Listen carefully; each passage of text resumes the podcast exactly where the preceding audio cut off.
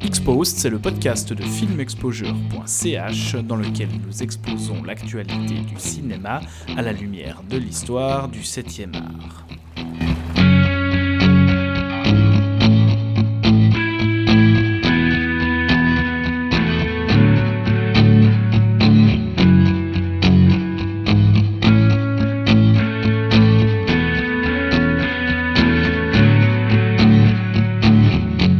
Le cirque est peut-être la forme artistique la plus proche du cinéma, ou tout du moins son parent le plus immédiat, celui où l'on va conjurer images, sons et effets en tout genre pour créer chez le spectateur de l'émerveillement, de la stupeur ou de l'effroi. Mais qu'en est-il de ces créateurs, les metteurs en scène, illusionnistes, prestidigitateurs et autres magiciens, ceux qui se cachent derrière le rideau rouge et qui créent l'illusion? Est-ce que la magie qu'ils fabriquent finit aussi par les posséder, voire même les obséder? À vouloir à tout prix manipuler, contrôler, ne deviennent ils pas eux aussi les victimes de l'illusion? Le cirque au cinéma est un sujet de longue date, exploré dans tous les genres possibles, de Dumbo à Funhouse, en passant par la Strada ou encore Elephant Man? De nombreux cinéastes s'y sont frottés, essayant de lever le voile sur les mystères de ce monde à part. Notamment Guillermo del Toro, qui pour son nouveau film lit une nouvelle adaptation de Nightmare Alley, roman écrit par euh, William Lindsay Gresham Gresham en 1946 et adapté une première fois par Edmund Goulding en 1946. Euh, il est donc évident que nous parlerons à la fois du film de Del Toro et de ce premier film de 47 et que nous accompagnerons de Freaks, le grand classique de Todd Browning sorti en 1932, et du Prestige de Christopher Nolan, qui, même s'il ne se déroule pas à proprement parler dans le monde du cirque, propose un prolongement de cet univers de faux semblants à travers l'histoire de ces deux magiciens qui s'affrontent.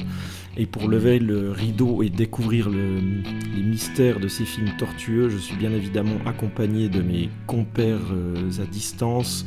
Thomas Gerber, salut Thomas. Salut Seb. Et Alexandre Rallo, salut Alex. Salut Seb, salut Thomas. Salut Alex. et salut les gars. Et euh, voilà, c'est parti. Would you like to know more? Voilà, on va, on va commencer par parler du, du euh, Del Toro, donc Nightmare Alley, euh, sorti... Euh, Dans l'indifférence la plus totale De quoi? Dans l'indifférence la plus totale, exactement. un peu lâché dans la nature comme ça, sans grande promo. Ce qui est assez étonnant pour, pour un, cinéaste, un cinéaste de cette trempe qui a quand même... qui a quand même marqué les esprits, euh, notamment par son dernier film, enfin par son avant-dernier film euh, et tous les prix qu'il avait remportés, euh, de Shape of Water donc,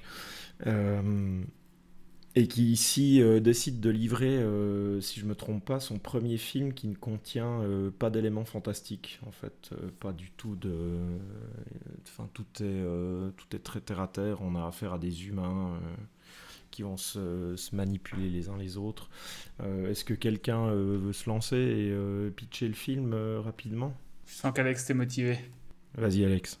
Ah, faut que je le pitch. bon. Ouais, vite fait. D'accord. Alors, ben, Stanton Carlyle, donc joué par Bradley Cooper, c'est un, un, espèce de mec paumé qui tombe un jour sur, sur un cirque en fait et euh, voilà, décroche un petit boulot euh, pour aller dans le cirque et de fil en aiguille, il commence à faire connaissance avec les gens euh, de cette communauté et se lie d'amitié avec un, couple qui auparavant avait un numéro de mentaliste pendant lequel ils, utilisaient un, espèce de code linguistique entre eux pour faire croire aux gens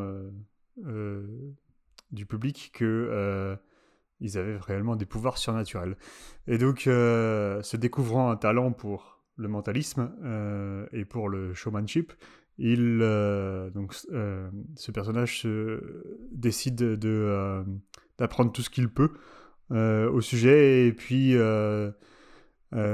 quitte le cirque, amène avec lui la jeune Molly, dont il tombe amoureux, et se lance dans une carrière solo dans les hautes sphères euh, mondaines euh, de, voilà, de la haute société américaine.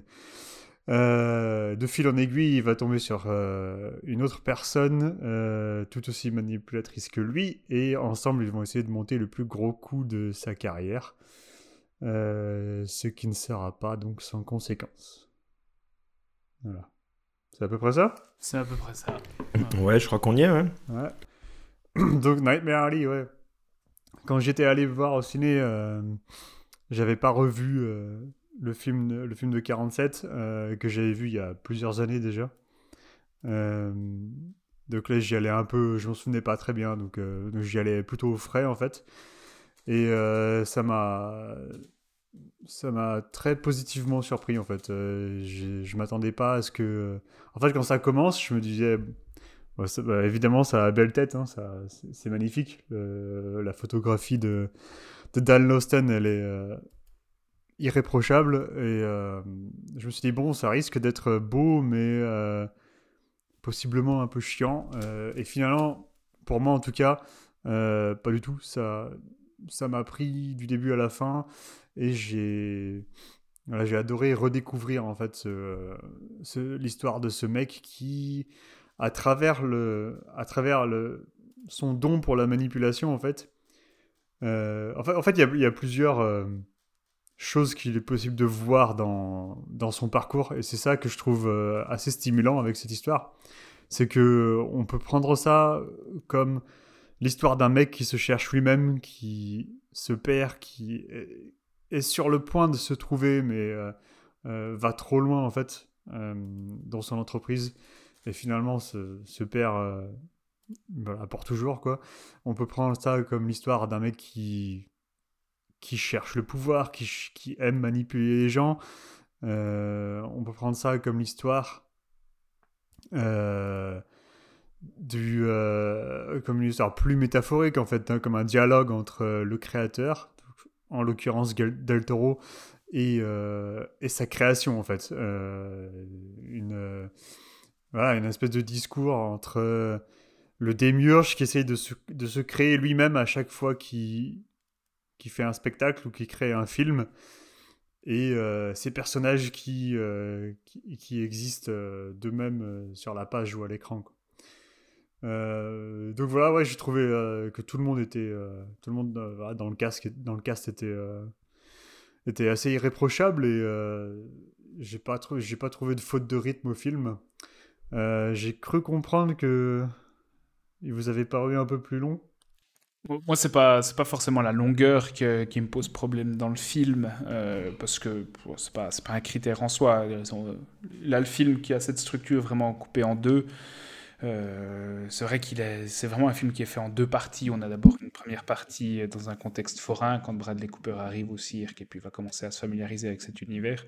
Et dès qu'il va ensuite à la ville avec euh, la jeune Molly, ben là on a une partie beaucoup plus urbaine, euh, beaucoup plus euh, art nouveau, mais qui est, radicalement différente. Mais c'est pas tant ça qui me pose problème. Moi, c'est par rapport à ce que tu viens de dire. Je crois qu'en fait, dans, un, des éléments que tu as évoqué, il y, a- une chose sur laquelle j'aimerais bien t'entendre, parce que tu dis que qu'il y a un dialogue, enfin qu'on peut voir le film comme développant un dialogue entre le créateur et sa création. Et c'est clair que c'est quelque chose qui a très souvent été évoqué euh, par rapport au film.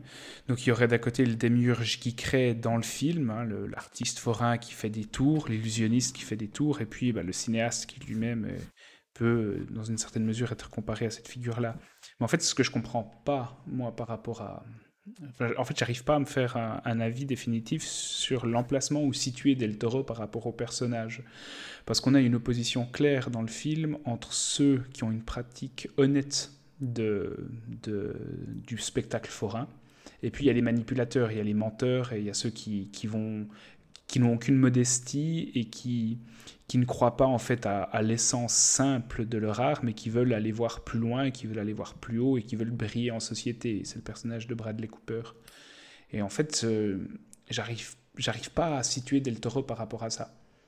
C'est-à-dire parce que Mais euh, c'est pas, c'est pas, c'est pas le cas de tous les, de tous les cinéastes, tous les créateurs, de se demander. Bah, déjà, le cinéma, c'est là, c'est un art de la manipulation. non mais ça bien sûr, mais simplement que le personnage de Mais, mais non, mais c'est pas, c'est pas le cas, c'est pas le cas de tous les cinéastes de se dire, de se dire, euh, est-ce que, est que ce que je fais là avec ce film, euh, ça, reste, ça reste purement pour l'art du cinéma ou est-ce que euh, j'essaye d'aller trop loin quoi Je suppose moi que c'est une question que se posent tous les cinéastes qui sont pas des yes men.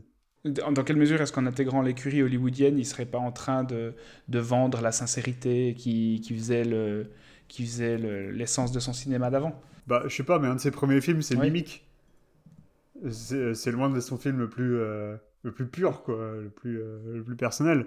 Et il l'a mal vécu, Mimic. Ah ouais, totalement. Ouais, Est-ce que, est-ce que, enfin, euh, il a intégré ce système à ce moment-là Est-ce qu'en faisant ce film, il s'est pas dit, mais pourquoi je continue de faire ce film?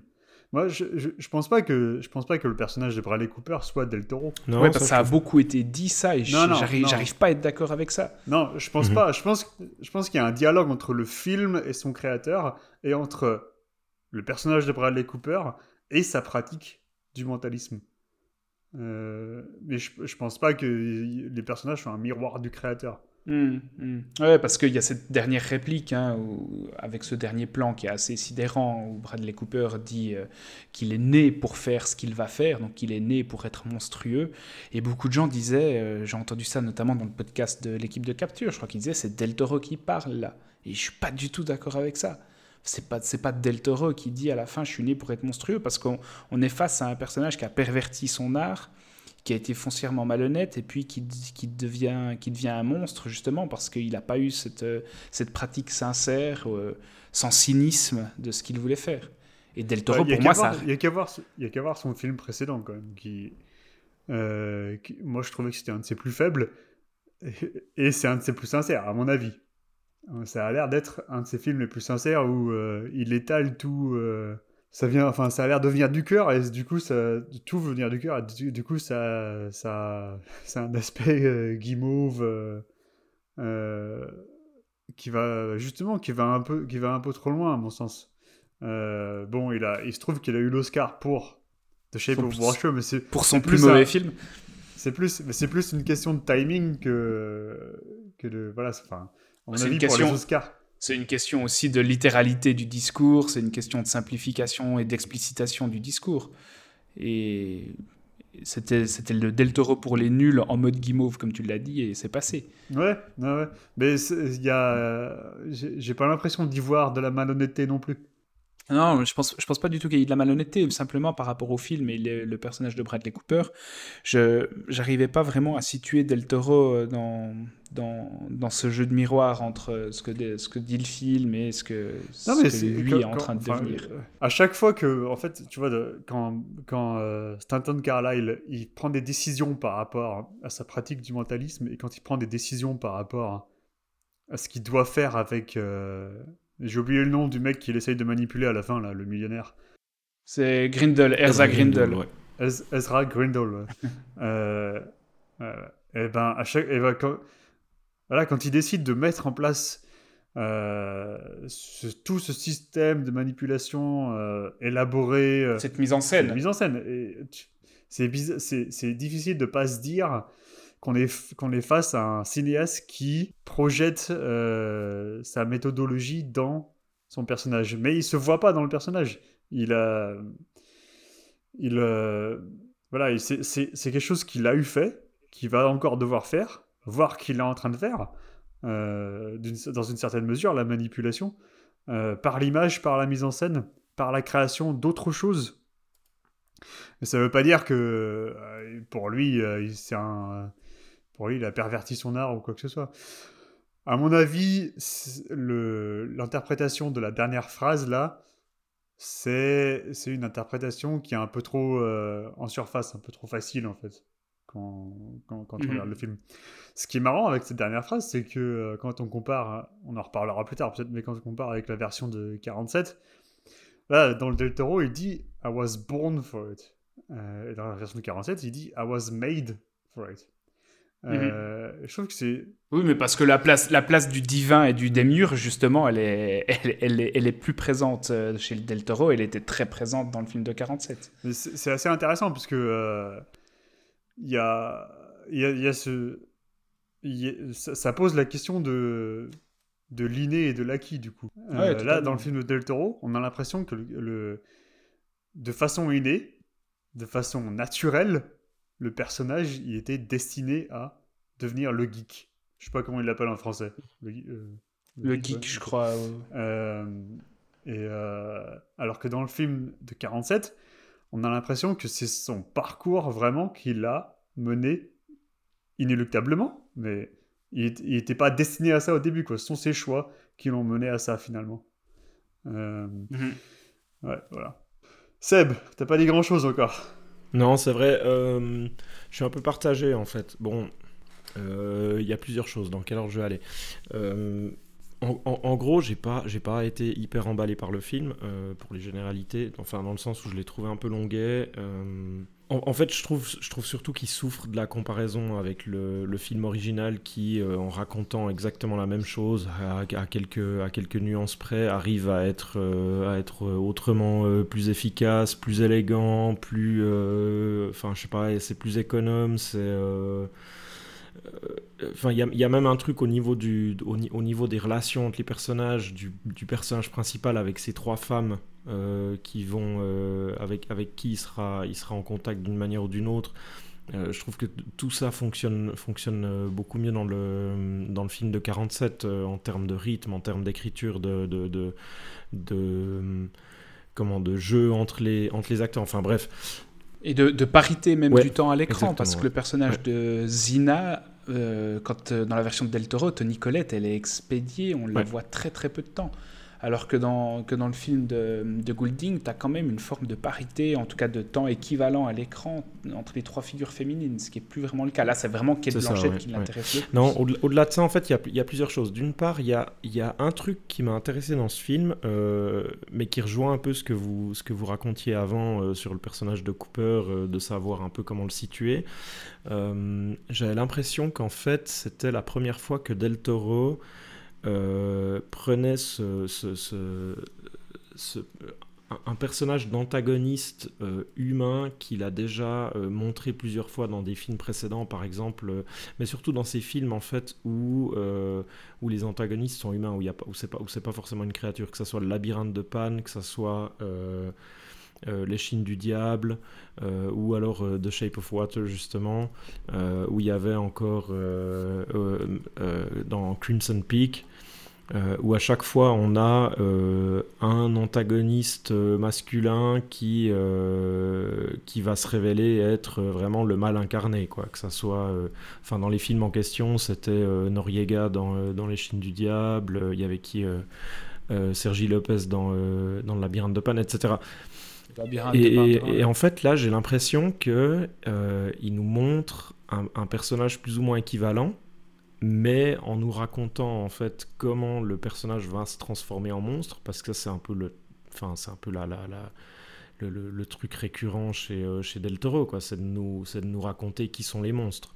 euh, de nous montrer euh, des monstres qui ne le sont pas et de nous montrer des hommes qui au final sont eux les monstres et là on a on a de nouveau cette idée qui est qui est, euh, qui est hyper claire justement avec cette conclusion euh, où, il se transforme, où c'est lui qui va devenir le geek, donc le monstre de foire.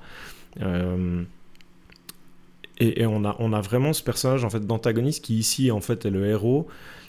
Et du coup, il retourne, il retourne ce qu'il faisait dans les films précédents, où au lieu d'avoir un héros ou une héroïne ou peu importe qui va être confronté à ce type de personnage, ben là c'est le personnage lui-même qui va qui va être confronté, enfin qui va Mhm. pas être confronté, qui lui va confronter le monde extérieur et qui ce qui va entraîner sa chute en fait. Euh, ça c'est ça c'est un peu le, le- le truc que je trouve intéressant parce que tout d'un coup il retourne en fait euh, un truc qu'il a fait dans ses dans ses films précédents euh, pour euh, pour créer ce personnage et, et en fait en faire en faire son son espèce d'anti-héros quoi. Alors qu'avant, c'était toujours vraiment le, mal incarné, à- enfin des personnages à qui on pouvait, on pouvait pas vraiment euh, s'attacher. quoi. Un type, le, personnage de Sergi Lopez dans le labyrinthe de Pan, euh, c'est, euh, c'est le diable du début à la fin quasiment. Alors que là, il y a vraiment cette progression et cette chute qui font que, que malgré toute, toute la perversité de ce qu'il peut essayer de faire, la manipulation, etc. Euh, au final, ça reste, euh, ça reste un humain qui, euh, qui, qui se casse la gueule et qui se retrouve, enfin qui va, qui va finalement se transformer en monstre. Ça, c'était un peu le. Enfin, je crois que c'est vraiment le truc qui m'a le plus intéressé parce qu'après le reste, je sais pas, j'ai l'impression que Del Toro, depuis plusieurs années, est devenu tellement tellement. Euh, enfin, il, apporte un soin tellement maniaque à ses films euh, que, moi, ça finit presque par me sortir en fait du film. Enfin, je sais que c'est un peu. J'ai un peu réfléchi à ça, j'ai un peu de la peine à trouver une, enfin, un, argument un peu, un peu cohérent, mais j'ai l'impression que ça devient tellement polissé, tellement euh, tellement euh, tellement surproduit. C'est ça tellement surproduit il y a tellement le, moindre élément est, est, calculé et maîtrisé que du coup euh, j'ai l'impression que ces films perdent un peu en, spontanéité ce qu'il pouvait y avoir dans et en côté artisanal ouais ce qu'il pouvait y avoir dans des films plus dans ces, dans, ces, dans ces films plus anciens. Enfin j'avais revu la Les du Diable l'automne passé euh, c'était un film que j'aimais déjà beaucoup, hein, mais là je crois que c'est vraiment, enfin pour moi il est vraiment remonté. Euh, je, pense que c'est assez largement euh, dans, ces deux trois films que je préfère de lui.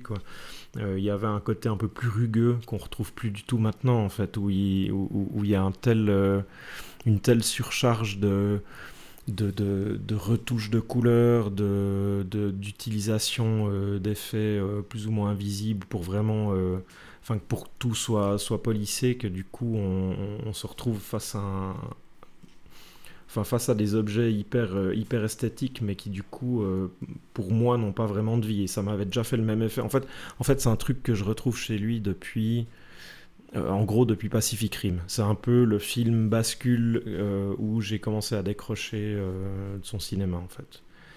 Euh, où il y a une espèce d'envie, d'une part, d'une part en, termes esthétiques, mais aussi en termes de, construction de ces histoires, euh, où euh, à partir de Pacific Rim, j'ai l'impression qu'il explore des genres pour livrer à chaque fois un espèce de film, comment, un film somme d'un genre X ou Y, tu vois. Euh, et, là, j'avais aussi un peu l'impression qu'il essayait de faire ça en s'attaquant cette fois-ci au film noir avec cette intrigue à tiroir où on rentre, on, entre dans un niveau qui en entraîne un second, etc. etc. C'est vraiment en termes d'écriture, on sent que c'est. Il euh, y, a un truc un peu vieillot, mais, euh, mais que lui. Enfin, qu'il essaye, qu'il essaye aussi de livrer un peu un espèce de. Une espèce de résumé de film noir de, de ce que le genre a fait, a fait dans ces grandes années, quoi, un truc comme ça. Enfin, ce qui fait que, voilà, moi, ça fait un moment que, que, que Del Toro, je décroche, et là, ce film-là, à, à, part quelques, à part quelques aspects intéressants comme ça, en termes, en termes d'idées, euh, ça m'a pas emballé plus que ça, et en plus, là, pour le coup, je l'ai effectivement trouvé un peu, un peu trop long, en plus. Ouais, je comprends, mais je dois avouer que... Je dois avouer que ça m'a fait super plaisir de voir un film surproduit, en fait. De voir un film surproduit de voir ce genre de film surproduit. Ok, ouais. Et pas, et pas de voir un, genre, un film surproduit euh, qui viennent euh, voilà, qui viennent de Disney ou Marvel, ouais. ouais. Ouais, voilà. Euh, ou de Zack Snyder. Ouais, ouais, ouais, non, alors c'est clair, c'est clair que, enfin voilà, quoi, tu regardes, il y a, y a, évidemment un monde entre entre des mecs comme Snyder ou n'importe quel truc sorti chez Marvel ou Disney euh, ces, dernières années et Del Toro parce qu'on sent que le mec enfin il, a, il a une maîtrise et il a une connaissance de, de du langage euh, ciné de, de, de, la manière de construire un film qui fait que ça fonctionne c'est toujours enfin et ces effets ont quand même toujours du sens. Oui, oui, oui, bien sûr. C'est un, un type qui pense ça réel et y a, on, ne peut pas vraiment dire que c'est un réel qui va faire du gratuit ou qui va, euh, qui va juste se permettre de faire du beau parce que c'est beau, c'est clair. Mais, euh... Mais tu as, raison dans le sens où il se délecte tellement de ça qu'il y a des moments où on se dit qu'il arrive à la limite du truc. Je, pense, je pense qu'il fait partie un peu de ces réels qui ont, qui ont compris maintenant, enfin avec, avec, avec les années d'expérience qu'il a, euh, et avec, avec les la, la reconnaissance de, de l'industrie qu'il a. Ça, et, et, surtout avec les, enfin, avec les, les moyens techniques qu'il a à disposition, qu'il a compris comment euh, livrer des films qui, en tout cas, qui donnent l'impression de, de, correspondre quasiment à 100% à la vision qu'il en, a, euh, qu'il en a au départ. Et, et, enfin voilà, moi j'ai quand, quand, je vois ça en fait, j'ai vraiment ça, ça, a vraiment un effet. Mais ça me fait la même chose avec la photo, hein, qui est vraiment enfin l'autre l'autre gros domaine auquel je m'intéresse où, où, je sens tout de suite si euh, si, le, si le photographe euh, a, passé trop de temps à à, fignoler euh, la moindre petite bricole dans son cadre. c'est un truc qui se ressent au bout d'un moment, tu vois. Enfin, quand tu as vu suffisamment de films, c'est des choses devient trop mathématique. Ouais, c'est ça, c'est ça, j'ai l'impression. Mm. Et du coup, là, là en l'état, ça m'a sorti. Mais ça m'avait déjà fait la même chose avec Crimson Peak et avec euh, Shape of Water. Donc. Bah, Crimson Peak, au moins, euh, c'est un univers beaucoup plus baroque qui était décrit. Donc je trouvais que ce côté euh, très grandiloquent, foisonnant du décor était un peu plus légitime que là. Où là, je trouve quand même à un, moment donné que ça tourne un peu à vide. Mais... Alex, tu voulais encore dire un truc? J'ai vraiment, j'ai vraiment adoré la, la patte esthétique euh, du film. Quoi. Il y a vraiment des plans qui sont euh, beaux et puissants et qui en même temps renferment euh, un sens, voilà, un sens assez porteur par rapport au film. Quoi.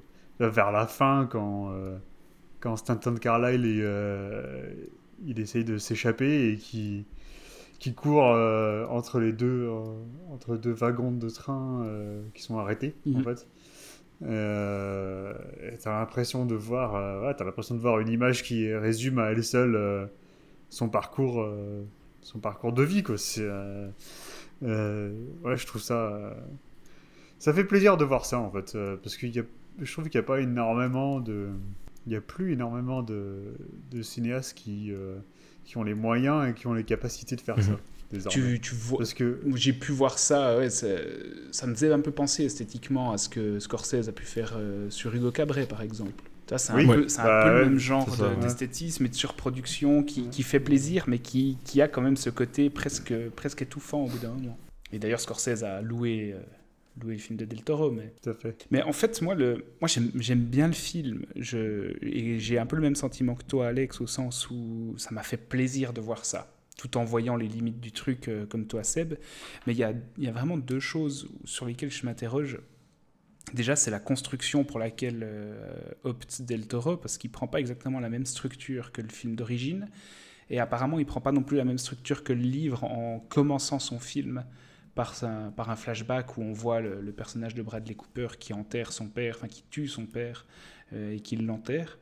Et en fait, je me, je me, posais la question pourquoi avoir mis ça euh, en, ouverture pour en fait directement révéler la nature quasiment. Euh, la, nature un peu démoniaque ou en tout cas mauvaise, viciée du personnage. Alors que dans le livre et dans le film de 47, c'est, il est question d'une évolution que tu accompagnes toi aussi en même temps que le personnage. Et là, moi, d'emblée, tu vois, tu vois le personnage qui commet cet acte fondateur et ça, ça grille un peu cette étape-là. C'est un des aspects qui m'a dérangé. Mais... Est-ce que c'est un acte fondateur ou est-ce que c'est un acte euh, qui clôt un chapitre pour le personnage en fait tu vois? Et à partir de là, il repart de zéro. À part sa montre. La montre, ouais, la montre, la, montre elle montre quand même une continuité. Euh. Non, ça, ça, montre juste que c'est impossible de se détacher de son passé complètement, quoi. Mhm. Euh, mais est-ce que à ce moment-là, c'est pas, c'est, un patricide, donc c'est le futur Demiurge qui tue son créateur? Et voilà, et maintenant, après, il va, il va pouvoir se essayer de se trouver lui-même et de se construire lui-même après ça. Quoi. Hmm. Hmm. Et il se trouve seulement complètement une fois qu'il remet la montre à la fin quand, euh, quand il a besoin d'argent. Euh. Hmm. Pas ouais, mal. Ouais, ouais, pas mal, pas mal. D'accord. mais, mais le point qui me dérange le plus, moi, c'est Bradley Cooper, en fait. C'est. D'accord. Je trouve que le casting, enfin, William Dafoe, il est excellent. Kate Blanchett, je la trouve très bien aussi. Euh, Tony Collette aussi, Rooney Mara, elle est parfaite pour le rôle, mais je trouve que Bradley Cooper, il a un côté massif, un côté bovin, euh, qui n'arrive pas à me rendre le personnage fascinant. Et ce que j'adore, moi, dans, le film d'origine, enfin, la première adaptation, c'est que Power, il a une beauté, mais qui est une beauté un peu inquiétante, tu sais, qui, qui, qui, te fascine et qui te rebute à la, fois, parce qu'il y a, quelque chose de trop lisse, de trop propre. Et pour moi, en regardant le Del Toro, je me disais, putain, mais en fait, c'est un Tom Cruise qu'il faudrait pour ce rôle-là. Qui arriverait à avoir ce côté beau, mais en même temps, euh, en même temps flippant. Tom Cruise Ouais. Ouais, D'ailleurs, à la base, c'était c'était DiCaprio qui était prévu pour le rôle. Ouais, mais DiCaprio, il aurait pas fait mieux. Enfin, Bah, DiCaprio, il a, un côté, aussi. il a un côté ravagé, DiCaprio. Tu sens le mec déglingué. Tu sens qu'il y a un truc. Enfin, c'est- le, le, le beau, mais qui a quelque chose de quand même un peu, un peu flippant aussi. Mais c'est moins, c'est moins présent que chez un Tom Cruise. Mais je trouve que Bradley Cooper, il a pas ça. Non, C'est je suis un- d'accord. C'est un bœuf. Ouais. C'est une armoire, c'est un bœuf. euh, et il joue pas mal. hein. Le, le- le plan final, c'est, je le trouve excellent. Mais il n'a pas cette complexité qui, bah, qui rendrait toute la richesse à ce que tu disais avant, Seb. C'est-à-dire que pour la première fois, Del Toro, il dépeint un antagoniste. Euh, Il y a effectivement quelque chose d'intéressant là. Mais avec Bradley Cooper, je trouve qu'on perd quand même une dimension. euh, on passe à côté d'un- d'une dimension possible. Je rejoins Thomas. euh, Je trouve que le, choix de Cooper, en fait, ça. Je sais pas, dans son jeu, il y a un truc qui fait que dès le, moment où il décide vraiment d'utiliser son savoir-faire pour, pour, euh, pour aller euh, braquer du fric à des, à des vieux riches euh, et, vraiment de, manière volontaire devenir mauvais, il y avait un truc dans le film de 47 où Tyrone Power, même dans ces moments-là où, où, où- il suivait la même, il suivait le même, le même tracé, il arrivait à garder, enfin il arrive à garder le, le- enfin il y, a une, humanité chez lui que tu retrouves pas forcément chez Cooper où ça devient quand même beaucoup plus, ça, ça, ça, devient quand même beaucoup plus euh, simpliste quoi dans le, Mhm. Dans, dans sa manière d'interpréter ces moments. Alors que même, même à la fin, en fait, là, un, un des moments, je trouve, qui est, qui est pour moi assez flagrant, parce que j'ai re-regardé quelques bouts du, euh, du film de 47 tout de suite après avoir vu le, le Del Toro.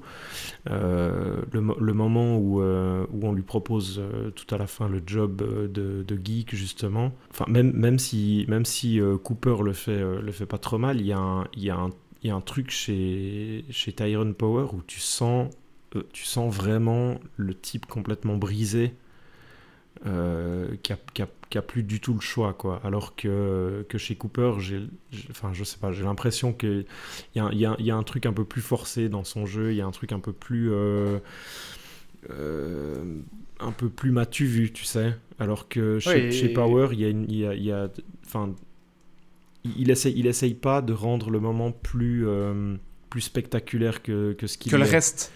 Euh, Ouais, le- pas plus spectaculaire que le reste. la, la- la- la scène en elle-même est déjà déchirante et il va pas le forcer. Il a, il a au, au niveau, au niveau des, de son, de son- des mouvements de son corps, de, de- du regard qu'il a euh, vers le, le patron du cirque là qui l'interview. euh, il force rien du tout, c'est hyper léger en fait cette scène dans la, dans la manière dont il le joue, mais il y a un truc dans le regard et dans la, dans la posture physique qui le, qui le rend 15 fois plus fragile que, ce- que ce que Cooper n'arrive, ne- n'essaye de faire quoi. Euh, pour, Je pense que la, la- la grosse différence entre les deux, c'est que Nightmare Alley de 47, c'était le film de Tyrone Power. C'est. euh, Mais là, Cooper est à l'a réalisé, mais c'est. Cooper est à la production réalisé, aussi, mais non c'est- Cooper, il produit aussi le Del Toro, non Enfin, il est impliqué. Ouais, aussi. mais à la base, à la base, il était pas censé y jouer. quoi. Non, d'accord. ouais. Euh, mais là, là, Power, c'est lui qui a Mhm. demandé au studio d'acheter les droits du bouquin. euh, Mhm. Voilà quoi, c'est lui, euh, c'était c'était lui qui voulait faire le film quoi. Je suis d'accord que Cooper il est pas aussi bon que Power euh, dans le rôle, Euh, mais il m'a pas, il m'a pas dérangé outre mesure. Euh, je trouve qu'il est à son meilleur quand, je trouve, je trouve que Cooper est à son meilleur quand le personnage est à son zénith. Quand il est Ouais, quand il brille dans les soirées mondaines new-yorkaises. quand Ouais. il brille dans les soirées mondaines et tout ça, là je trouve qu'il est parfait. Mais effectivement, quand il faut montrer les fêlures et tout ça, euh, parfois on a un peu plus l'impression de voir l'acteur que le personnage. Par exemple, quand, euh, quand Kate Blanchett, elle, le- elle, le- elle le fait s'allonger finalement euh, sur, euh, sur, la couchette là et qu'elle euh, le psychanalyse. euh, quand il se lève euh, et qu'il est, euh, bouleversé, Ça sonne faux, ça. oui, ça sonne un peu faux, Mhm. c'est vrai. Mhm. C'est vrai que c'est pas, Mhm. pas aussi fort. Mais c'est un, je trouve que c'est un détail assez. euh, Enfin, je, je trouve qu'il joue pas mal. C'est juste qu'on le voit jouer, quoi. Hmm. Hmm. Voilà. Et en plus de ça, paradoxalement, le film de Del Toro est beaucoup plus long que la version de 47, mais en même temps, l'évolution du personnage est beaucoup plus rapide. euh, Juste après l'ellipse où tu le vois avec, euh, avec Molly à New York, c'est d'emblée un salopard avec elle. Donc il y a vraiment des grosses ruptures comme ça qui font avancer le personnage par saccades et qui, qui moi, m'empêchent un peu de l'accompagner en fait dans, dans sa, dans sa transition, sa transformation. Est-ce qu'on bascule directement sur le film de 47 On en a déjà un peu parlé, mais on peut. Euh... Basculons. Enfin, dans le sens où, de toute façon, on, par... enfin, on parle des deux films en parallèle, mais on, peut, on pourrait, euh, on pourrait ouais. euh, se concentrer un peu sur le film de 47 aussi, qui, à peu de choses près, euh, raconte, raconte la même chose. Disons que la, la, la, la grosse différence, c'est peut-être qu'au départ, on a un personnage qui, qui apparaît directement dans ce, dans ce cirque et qui va assez vite être embauché. On n'a pas du tout ce, cet arrière-plan euh, du, du, euh, du Del Toro où le, où le personnage de, où le personnage de, Stanton Carlyle va, euh, va tuer son père, mettre feu à la maison, etc. Donc on a, on, a, on a un personnage principal dans le film de 47 qui est qui est un peu plus mystérieux. On, sent, on sent au fur et à mesure du film qu'il a, a un passé trouble, mais il n'y a, y a, y a, quasiment rien qui va venir nous, euh, nous expliciter exactement euh, de quoi il s'agit. Enfin, je sais pas s'il y en a un ou deux qui avaient envie de dire quelque chose en particulier, mais moi, il y a un, truc qui, que je trouve intéressant, mais qui est assez représentatif de l'époque avec le film de, avec le film de Golding, donc de 47, c'est qu'il y a un côté. Euh... Enfin, ça, c'est peut-être une des grosses différences avec le film de Del Toro, c'est que le film de 47 a un côté un peu plus, euh, un peu plus chrétien que, que le Del Toro. On a plus. Euh on a plus cette, euh, cette notion d'un personnage qui va euh, chuter et qui, euh, qui tout à la fin, contrairement au Del Toro où le personnage est condamné parce que le, film se termine en fait sur sa, condamnation dans le film, dans le, dans de 47, on termine en fait sur, la rédemption du personnage. personnage qui en plus a été manipulé et entraîné dans, euh, dans, dans, ses, euh, dans ses côtés les plus sombres par, euh, par la psy qui, qui a pour prénom Lilith. Hein. Donc ça, c'était le... Enfin voilà, le film est assez... Enfin, il n'y a, pas, a pas vraiment de, de zone d'ombre à ce niveau-là. Il y, y, a un côté... Il y a, y, a y, a, y a un côté, un aspect religieux que Del Toro va peut-être moins appuyer pour, pour, pour laisser... Enfin, comment dire pour donner un peu plus de place à son, euh, à son pessimisme euh, habituel. Quoi. Il y a une scène, une scène que je trouve euh, intéressante dans les deux, et que je trouve qu'elle a peut-être un petit peu plus d'impact dans le film de 47, c'est euh, quand la police arrive euh, au cirque, là, et -hmm. ils ont eu vent du fait que, apparemment, le cirque a un geek, et qui font preuve de cruauté envers les, les humains et les animaux et donc il, il, menace de faire fermer le, le cirque. C'est là où euh... le personnage de Stanton révèle pour la première fois son talent de, de, de manipulateur. De manipulateur. C'est ça, oui. Euh, et mais, mais aussi de fin observateur. Tout à fait, euh, ouais. Et Del Toro insiste beaucoup plus, et d'ailleurs il va réexpliquer après coup comment est-ce qu'il avait pu déduire que le flic euh, c'était tel genre de personnage. Enfin, il va te montrer ce qui l'a mené à cette déduction. Ouais, ouais. Ça fait un peu Sherlock Holmes, quoi. Ouais, ouais. Euh... Mais en fait, dans le film de 47, je trouvais qu'il mettait plus l'accent sur le fait que euh, sur le fait que la manipulation, euh, elle est possible parce que les gens, euh, les gens ont cette espèce de je sais pas si je sais pas si en français on dirait la peur de Dieu, mais en, mais en anglais on dit souvent God fearing people. Ouais ouais, ouais, ouais c'est ça. C'est les gens qui vivent dans la peur de de faire un faux pas de, de péché et tout ça. Euh, et euh, en fait, ça, ça, ça, ça, met en valeur ce monde dans lequel ces gens, même en ayant peur de Dieu, vont venir voir le geek et vont se laisser manipuler par euh, le mentaliste. Mm. Parce que, enfin, quand le mec il parle avec le policier, tu dis putain, le mec il parle à un, il parle à un gars. Euh, c'est un gars qui, est, qui, a, qui, a, un esprit, ça doit être un gars qui a un esprit logique et il, il, utilise ça contre lui, en fait, contre, euh, contre, le policier. Et le policier il se laisse manipuler parce que c'est ce qu'il veut entendre, finalement. Et je trouve que ce passage est peut-être plus, plus euh, puissant euh, dans le film de 47 que dans celui de Del Toro, où, euh, comme tu dis, la réelle est un peu plus euh, didactique, en fait. Et il, est, et il est justement dépouillé de la, de la nature un peu spirituelle de, de l'acte que le mec est en bah, train de faire. Il... Non, mais si, enfin, il le mentionne quand même. Un petit peu, quoi. Il dit, il dit, votre, il dit votre mère, ça devait être une femme sainte. Euh, oui, voilà, vrai, du, nom ouais, de, vrai. du nom de Mary, voilà, ouais, parce que toutes les chrétiennes s'appelaient Mary. Enfin, voilà. Euh, enfin, mais c'est obligé parce que c'est le contexte historique. Mm, mm. c'est difficile de s'en défaire quoi. Mais dans le film de 47, c'est vraiment euh, la clé, la clé de la scène quoi. Moi ce que ce que j'adore avec le, le, film de Goulding, c'est que c'est un film qui est, réalisé en plein cœur du Codex aux États-Unis et puis qui va, qui va tout le temps évoluer sur la frontière, enfin sur, sur, la, sur la corde raide par rapport à ce qu'il ose faire, à ce qu'il ose représenter. Et il va assez loin quand même parce que c'est une forme d'interdit euh, sous le Codex de, de, de, faire du personnage principal euh, un escroc, un menteur, voire un truand. Et je trouve que justement, avec le sous-texte chrétien qui donne un aspect euh, un peu conte moral au film, avec euh, le personnage de Molly qui lui dit Mais tu, tu n'oses pas euh, invoquer le, nom de Dieu et puis t'élever à la hauteur de Dieu et prétendre avoir une puissance divine, euh, avec cette citation encore du commandement qui dit non mais moi j'ai pas, enfin il y a un passage que je trouve très très fort, vraiment un dialogue entre les deux où il dit non non mais j'ai pas invoqué le nom de Dieu et si je le fais c'est pas dans la, dans la manière avec laquelle tu penses. Et je trouve justement que il y a une intelligence là pour quand même nous imposer un personnage qui est un personnage de malhonnête, de salaud, mais en le faisant se faire condamner par quelque chose de supérieur à lui, et donc pouvoir quand même euh, être, euh, enfin pouvoir passer quand même le code de la, le, mur de la censure. Et je trouve que dans, dans ce jeu-là, par rapport à son époque, le film, quand tu le contextualises, il est beaucoup plus intéressant que le Del Toro, parce qu'en fait, le Del Toro, je vois pas avec quoi il joue par rapport à aujourd'hui. Enfin, il n'a pas cet équivalent-là. Mm -hmm. Tu peux pas le voir comme étant un film qui essaye de, de faire passer quelque chose qui est perçu comme un interdit. Et... Non, non, c'est vrai, mais, mais, en même temps, ça fait... Enfin... Il a tout fait, il a tout, il a tout donné dans The Shape of Water. Mais il, il joue a... avec aucun interdit dans Shape of Water. Non, non, est... bah, non, non, mais il, il, il baisse le dit, pantalon. Euh... oui, mais il a, il a, il a, il joue avec aucun interdit, mais c'est parce qu'il est parfaitement aligné avec. Euh... Bah ouais.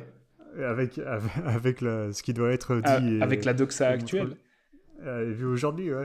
Mais justement, ils s'en, préoccupent pas dans Nightmare Alley. Ouais, mais ça, ça, fait un film, ça fait un film assez euh, déconnecté euh, de sa temporalité, quoi. Mais, ouais, totalement. Tout et... autant, tout autant voilà, pour moi en tout cas, tout autant agréable à cause de ça. Oui, parce qu'il martèle pas de discours, euh, je, suis, je suis d'accord, mais finalement. Son seul, son, son seul, tout, tout ce qui l'intéresse, c'est le cinéma dans ce film, c'est tout. Ouais. Vas-y, excuse-moi, continue. Non, non, c'est juste que je, moi, il y a cette portée-là dans, dans, le film de 47 que j'aime vraiment beaucoup. Je trouve que c'est un cas d'école pour montrer ben voilà, comment, tu te, comment tu te dépatouilles, comment tu comment tu t'en sors avec un code qui t'impose certaines choses, qui t'en interdit d'autres, et puis comment est-ce que tu essayes quand même de proposer quelque chose de, de transgressif pour l'époque. Et chez, chez Del Toro, qui a quand même à la base quelque chose de transgressif en lui, là, il y a aussi il, il, est quand même maintenant admis euh, et reçu et salué par Hollywood, mais il, il pourrait nous montrer ce qui, en quoi est-ce qu'il peut pervertir l'industrie à l'intérieur d'elle-même. Ouais. Je sais même pas si c'est un de ses souhaits en fait, hein, mais, mais effectivement son pas sûr que ça l'intéresse. Je, je, trouve, je trouve qu'il y, y, y, a un truc assez représentatif euh, par rapport à ça dans son film. Euh, c'est ce moment euh, sur la fin où il a manipulé euh, Ezra Grindle, donc euh, le, le, le, vieux, le vieux millionnaire, la milliardaire joué par Richard Jenkins, en lui faisant mm -hmm. croire que c'était quoi sa fille ou sa femme, enfin, réapparaît, fait une apparition dans la nuit, mais qui est jouée en fait par, par, par, par sa copine là. Et à ce moment-là, enfin, il y a cette espèce de, cette, enfin, il y a, cette, y a cette altercation. Euh, euh, Ezra Grindle, là, il découvre le poteau rose, enfin, qui s'est fait manipuler, etc. Et à ce moment-là, euh, as euh, Bradley Cooper qui commence à le tabasser. Et là, c'est un peu un des, un des, rares moments du film où il le tabasse et tu vois en fait ce que ça donne réellement, les résultats de ses coups de poing répétés, où il a la tête complètement éclatée. Et après, tu as encore son bras droit, là, je, je sais plus comment il s'appelle, Anderson. Anderson, qui le poursuit et qui, qui, se fait, qui se fait ramasser par la bagnole et rouler sur la gueule. Et il y a vraiment un truc, en fait, en, en, en, voyant ces, ces, ces deux moments là dans cette scène, j'ai un peu l'impression euh, que c'était Del Toro qui voulait, euh, qui voulait montrer que ben, c'est toujours Del Toro, quoi, que s'il faut montrer de la violence un peu craspec, un truc un peu, un, là, un, peu sadique, il est toujours là, mais autant, autant dans d'autres de ses films, euh, je, trouvais que ça, je trouve que ça a du sens, que ça, ça, ça participe au, au, personnage et à l'histoire, tu vois, quand tu vois, euh, quand tu vois la, la, la, violence dans le labyrinthe de Pan elle, elle, participe complètement à ce que ça raconte, quoi. Et ça, et ça, ça, ça va vraiment t'aider à, à, à, ressentir les personnages, etc. Là, j'ai l'impression que c'est un gimmick, quoi. Que c'est un c'est juste un truc pour montrer, à regarder, c'est signature. C'est, ouais, exactement, c'est la signature del Toro. Je vais vous montrer un truc un peu, un peu sadique, vite fait, et puis on passe à la suite, quoi.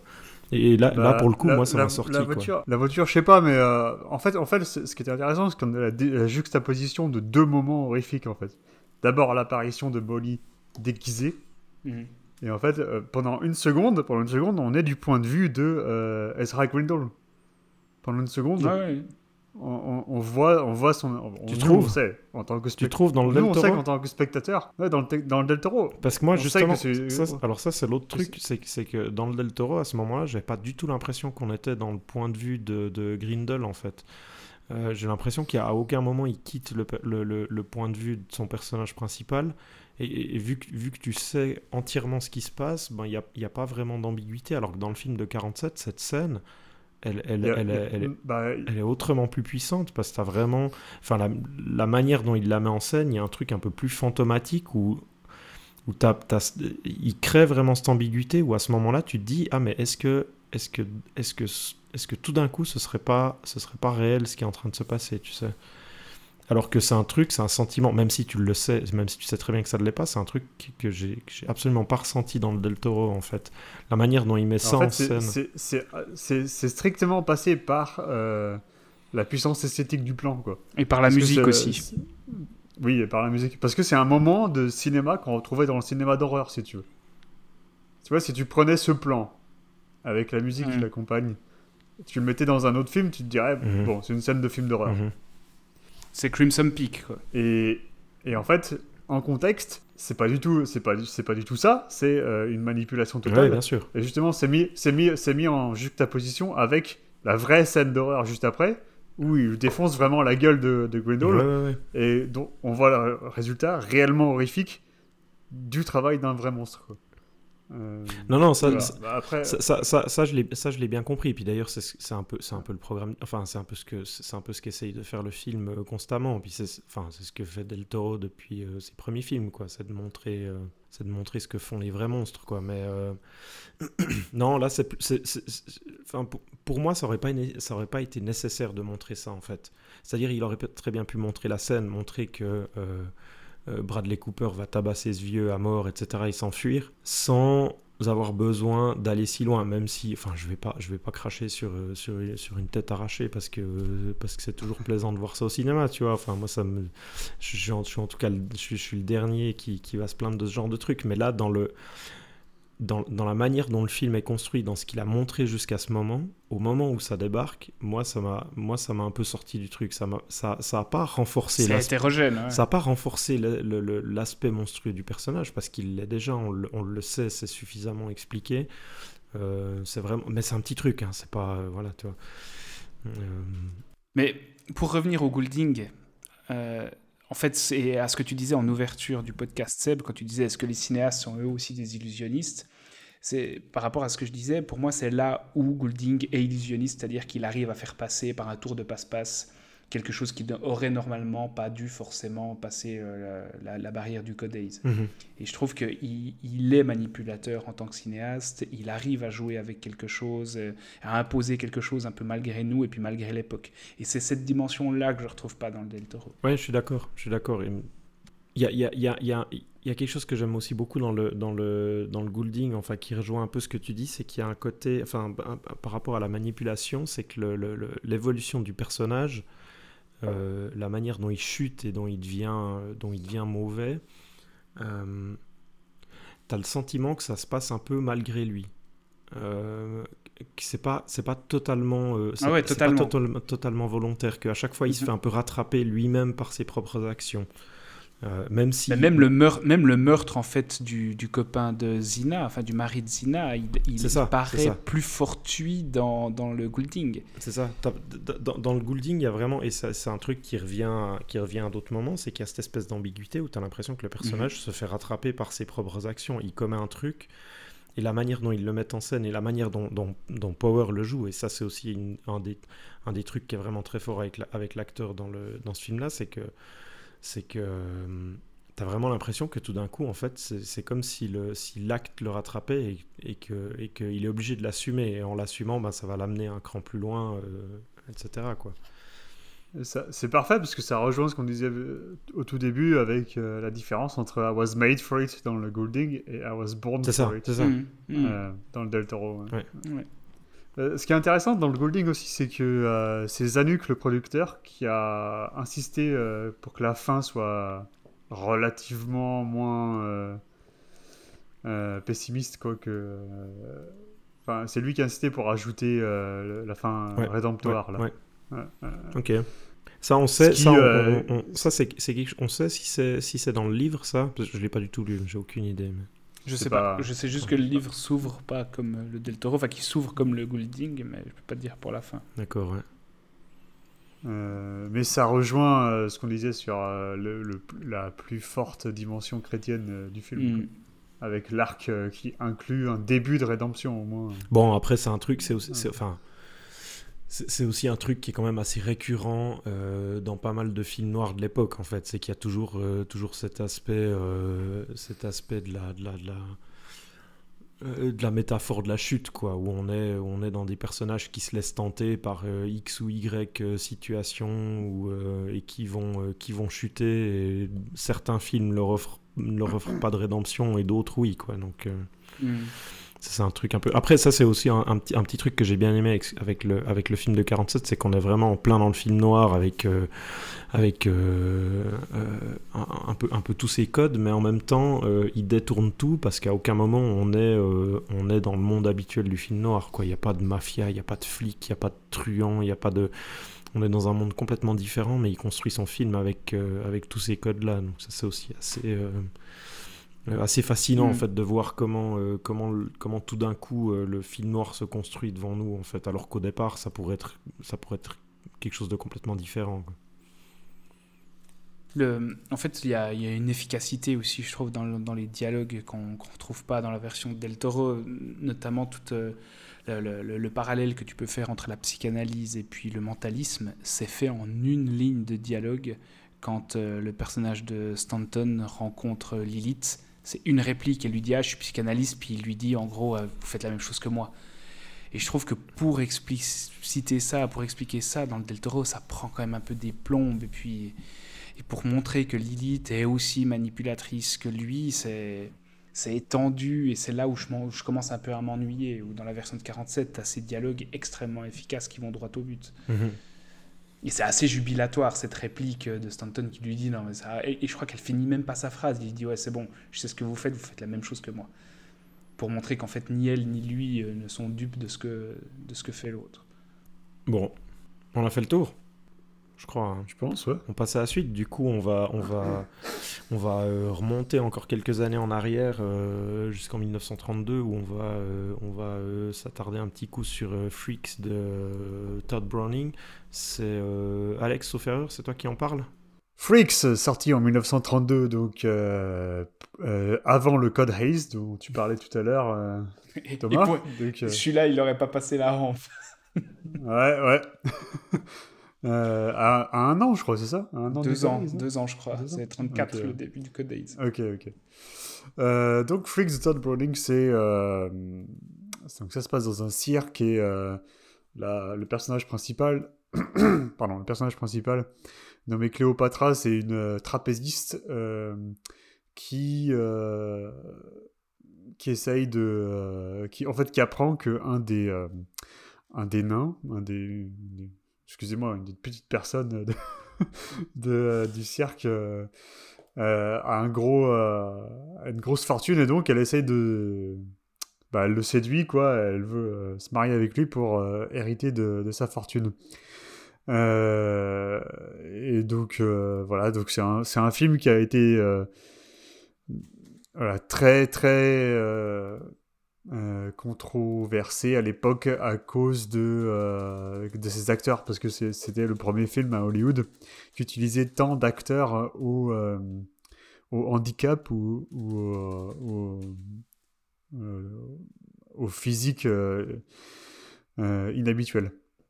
Donc on a des, des, ju- des jumelles siamoises, on a la femme à barbe, on a, on a la femme oiseau, je sais pas comment on l'appelle en français. ouais. Euh, Ouais, je sais plus. ouais, une espèce de femme oiseau, donc euh, je crois qu'il y a un clin d'œil dans le Del Toro, dans le Del Toro ça justement.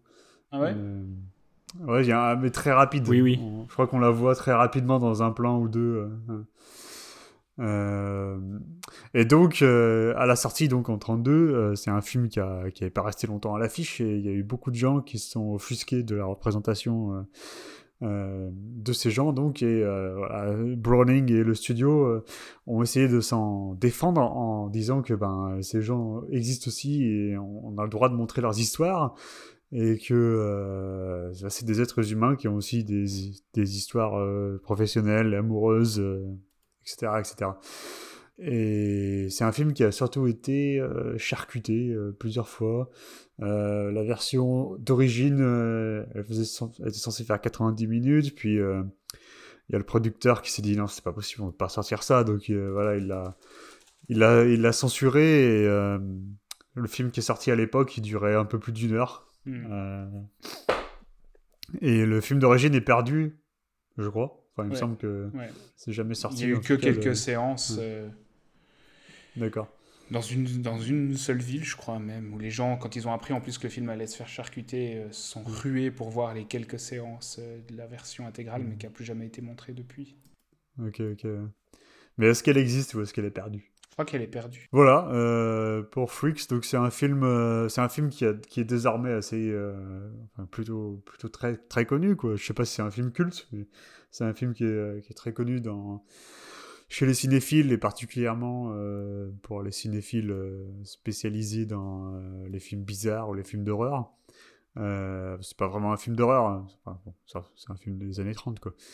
Euh, donc c'est pas la même chose qu'aujourd'hui, mais euh, Bon, Browning avait été engagé pour faire un film d'horreur. Oui, oui. ouais, Il y d'accord. avait quand même, parce que comme il venait de. bah, comme c'est à lui qu'on devait Dracula, et puis que. Mais c'est que- pas lui, c'est lui, c'est lui, c'est Browning qui voulait faire ce film, non? Il n'a pas été engagé pour faire le film. Euh, je sais plus de qui vient l'initiative à la base, mais je sais que la, MGM en fait était un peu jalouse du succès euh, des, films de monstres la Universal, qui avait été en grande partie initié par lui.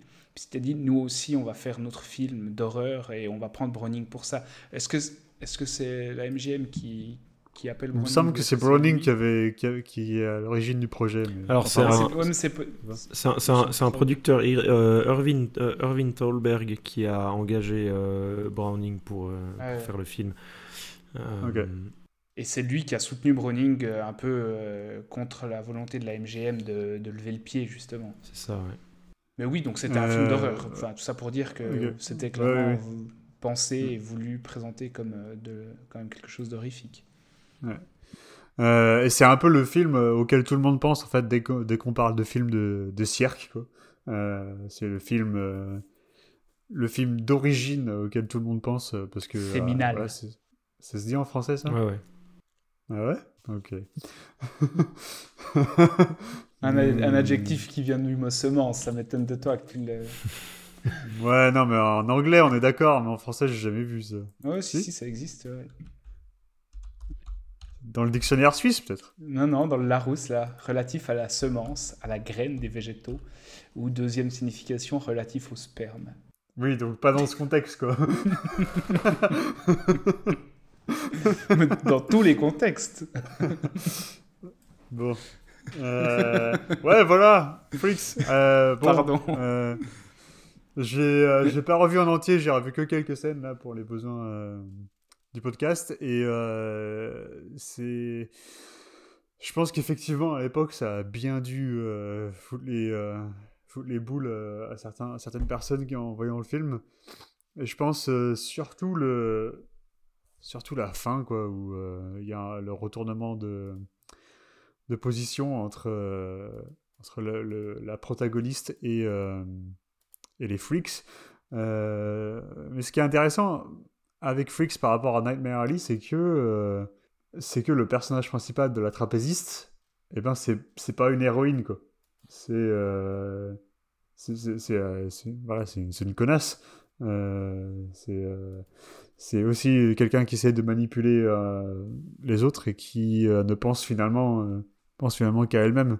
Et donc la fin, c'est même plus la promesse de devenir le geek, c'est carrément l'accomplissement de cette promesse. Quoi. Voilà, je sais pas si j'ai énormément d'autres trucs à dire sur Freaks. Allez-y. Moi, moi, moi c'est un film que j'adore, enfin que, que j'aime beaucoup parce que il est constamment dans le refus de la simplicité en fait. Et c'est ce que j'ai parfois pu reprocher au cinéma de Del Toro, c'est de, de nous dire de manière assez simpliste que les vrais monstres ne sont pas forcément ceux qu'on croit, euh, que l'humain est peut-être plus monstrueux que, que le monstre lui-même, etc. Et je trouve que dans le Browning, en fait, on tombe jamais là-dedans. C'est-à-dire que le, le, le monstre est vraiment filmé. Alors il y a une dimension un peu spectaculaire quand même dans sa représentation, un peu voyeuriste mais euh, il, est, il est jamais manichéen dans son traitement d'une figure, qu'elle soit monstrueuse ou humaine. Et tu as une, une sensibilité, euh, chez, bah, par exemple, chez les, chez, dans le couple de nains, qui est, qui est déchirante. Euh, tu as une monstruosité chez, chez certains monstres, tu as aussi une monstruosité euh, chez certains humains, enfin humains, chez, chez, certains, chez certaines personnes qui souffrent pas de handicap. Et c'est ça que je trouve assez intéressant, c'est que il nous il tranche euh, il tranche pas en fait il a décidé de pas trancher par rapport à la à l'humanité et à, qui est plus humain que l'autre. Et c'est un c'est un film qui est fascinant à revoir aujourd'hui parce que as dit, tu disais tout à l'heure que il avait choqué euh, il avait fait sensation à l'époque. Il avait euh, il avait outré certaines personnes mais aujourd'hui c'est un film qui est tout simplement impensable alors qu'en fait, il fait simplement, il montre simplement une, une réalité qu'on connaît plus aujourd'hui, hein, celle de l'exploitation foraine de ce genre de personnes. Mais c'est, je pense que quand on voit le scandale euh, autour de Blanche Neige et les sept nains, l'adaptation live de Disney, et puis la réaction de, de Peter euh, Dinklage, on se dit ben voilà, un film comme ça aujourd'hui, c'est mort. Non, mais c'est pas la réaction. Le problème, c'est pas la réaction de Dinklage. Le bah, problème, c'est la, réaction de Disney. Du studio, du studio qui, qui, qui, fait de la plaventrisme, c'est clair. Mais en fait, c'est terrible qu'on ait, on ait oublié que la représentation au premier degré de certains individus était ce qui pouvait leur rendre le, le meilleur hommage. Parce que là, les, les deux nains, ils sont déchirants dans le film. Mais ouais, moi c'est un film vraiment que j'adore et justement je, trouve hyper intéressant à comparer avec la cinématographie de Del Toro parce que je trouve qu'il parvient à faire, Browning, quelque chose que Del Toro n'a jamais vraiment réussi à faire, c'est-à-dire de, de, traiter le, monstre et l'humain sur un pied d'égalité et à pas, et à pas tomber dans le discours simpliste euh, sur leur, euh, leur valeur intrinsèque. Hellboy Oui, parce qu'en fait c'est pas, son c'est pas un propos qui l'intéresse dans Hellboy. ou, ou très peu en tout cas, je, je vois, peu de, je vois pas de dimension morale dans Hellboy. Ouais. Ah oui, mais il, met pas de. Il distingue pas. Il distingue pas les humains des monstres. Oui, ouais, tout à fait. Et il articule pas de, de propos euh, là autour. Euh. Seb? Euh, j'ai pas, j'ai pas mille trucs de plus à dire en fait. C'est un, un, film que j'ai toujours aimé ce que, je trouve, euh, assez fort, c'est que, quasiment 100 euh, ans plus tard, c'est un film qui continue de, déranger. Enfin, on n'est pas, on n'est jamais vraiment ménagé par le film. En fait, c'est pas un film euh, qu'on peut regarder. comment dire, en ayant la conscience tranquille, juste en se reposant comme ça, on est toujours un peu soit stimulé ou ou, euh, pris à partie parce que parce qu'il va montrer que ça soit euh, que ça soit par l'utilisation de, de, ces différents acteurs euh, ou bien parce qu'il raconte quoi par le par la par la conclusion du film il y, a, y, a, y, a, quelque chose en fait où il, arrive il arrive vraiment à, à cultiver l'ambiguïté d'un bout à l'autre et au, au, final, au final, en fait, ce que je trouve, ce que je trouve vraiment, vraiment fort dans son film, c'est que ces personnages de freaks, donc ces phénomènes de foire euh, qui sont au cœur du film, on, a tout le début du film qui. Il y, y, a un côté un peu documentaire dans la première partie du film où on nous mm. montre leur vie, etc. On, les montre. Et en fait, ça, ça, a un effet intéressant et ça, ça fonctionne jusqu'à la toute fin, c'est que, que ça crée une, une empathie, euh, une empathie terrible pour eux. Parce qu'au final, euh, une fois qu'ils ont exécuté leur, euh, vengeance euh, à la fin du film, on voit plus des, on voit pas des monstres, on voit pas des freaks, on voit juste des humains qui, euh, qui n'en peuvent plus d'une situation et qui se doivent de réagir, quoi. Et il arrive à transformer en fait ces, ces, ces, personnages qui sont présentés comme des curiosités à juste les ramener aux, aux, humains qui sont comme enfin comme comme euh, comme n'importe quel autre humain, mais qui euh, qui voilà, qui par leur nature, par le contexte dans lequel ils sont, euh, ne seront jamais considérés de cette manière, mais qui par le cinéma et par le par la manière dont il va nous les présenter redeviennent humains aux yeux du spectateur. Donc ça c'est je trouve c'est vraiment une des, une des grandes forces du film qui le rend, qui le rend assez émouvant même. Et puis bon, enfin, en plus, enfin, mal, malgré, comment dire, malgré tous ces problèmes de montage, de, de, de, de coupures, de films perdus, etc., je trouve que euh, ben là aussi, quoi, presque 100 ans plus tard, on a un film qui est. Euh, qui a, qui, a qui a des qualités, enfin au niveau purement cinématographique, qui a des qualités de rythme, de, de cadre, de montage qui, euh, qui restent encore assez, assez bluffantes aujourd'hui. Il n'y a pas du tout... Enfin bien sûr, on regarde un film, on sait que c'est un film de ces années-là, il y a il n'y a pas, y a pas d'ambiguïté à ce niveau-là, mais on n'a pas, euh, pas du tout de, de, de, sensation de lenteur ou je ne sais quoi qui pourrait. Euh, enfin, on est vraiment dans un truc, dans un, dans un truc très rythmé qui va nous prendre et qui, euh, qui arrive, qui arrive assez, assez constamment à relancer l'action, à, enfin, puis comme tu le disais, quoi, à nous surprendre assez souvent, quoi. Comme le, comme le sujet et la manière de le représenter garde un pouvoir de fascination hyper fort, mhm. bah, c'est quelque chose, c'est c'est quand même quelque chose auquel on n'est pas habitué euh, aujourd'hui à, voir sur grand écran, enfin à voir sur écran tout court, pas comme, comme le traitement de la violence où on pourrait se dire que la violence euh, des années 30 ne choquerait plus du tout aujourd'hui ou l'horreur des années 30 ne choquerait plus du tout aujourd'hui. Je pense que si tu montres Freaks à un jeune public aujourd'hui, ça garde son pouvoir de fascination et puis de, de perturbation intacte. Donc, euh, ouais, puis n'importe quel spectateur est, est, fasciné, est happé, et, sidéré par le film. Ouais, d'autant plus à l'heure actuelle euh, où, ben voilà, comme tu le disais, tu as des trucs. Euh, cette histoire du cette histoire de, de, de, Disney Dinklage et, et, et, toutes les autres toutes les autres initiatives du genre où on a enfin où tu montrer un, montrer un film comme ça à, une, à, une, à, à, l'heure actuelle, je pense que ça provoquerait encore, euh, encore plus de remous, quoi. Où, où, où Enfin, le, le, le, film brave tellement d'interdits et de, de, de manières de représenter. Euh, et, en même temps, c'est ça qui est intéressant. Enfin, ça, ça, aussi, je trouve que c'est un des trucs qui est intéressant en fait par rapport à ce film, c'est que tu, c'est que tu montres. Enfin, euh, Browning a utilisé ces, ces, acteurs, enfin ces, phénomènes de foire euh, je pense un peu euh, en, partie contre leur gré, tu vois, parce qu'une partie de ces personnages, c'est quand même des gens qui, euh, qui devaient avoir des capacités intellectuelles quand même ultra limitées. Il y, en a, y en a pas mal, en fait, tu vois que c'est... Enfin, que c'est des, des, personnes qui sont atteintes de syndrome, qui s'approchent de la trisomie, de, de, choses comme ça, quoi. Donc on est, on est dans une utilisation... Enfin, je pense qu'on n'est pas loin de l'exploitation en termes de, de ce qu'il a fait. Euh, mais en même temps, avec ce que raconte le film, ben, du coup, il va, euh, il, va il, essaye de leur redonner une, une forme de dignité euh, qu'ils n'arrivaient pas forcément à trouver en étant juste utilisés comme phénomène de foire, alors que le film va, va leur redonner ce supplément d'humanité ben, auquel ils ont droit parce qu'ils le sont tout simplement. Mais voilà, après, j'ai pas Enfin, je pense, je pense, je pense que ça fait partie, de, pour moi, ça fait partie euh, tout bêtement de ces, ces, ces, euh, ces films qu'il faut avoir vu euh, une fois, quoi.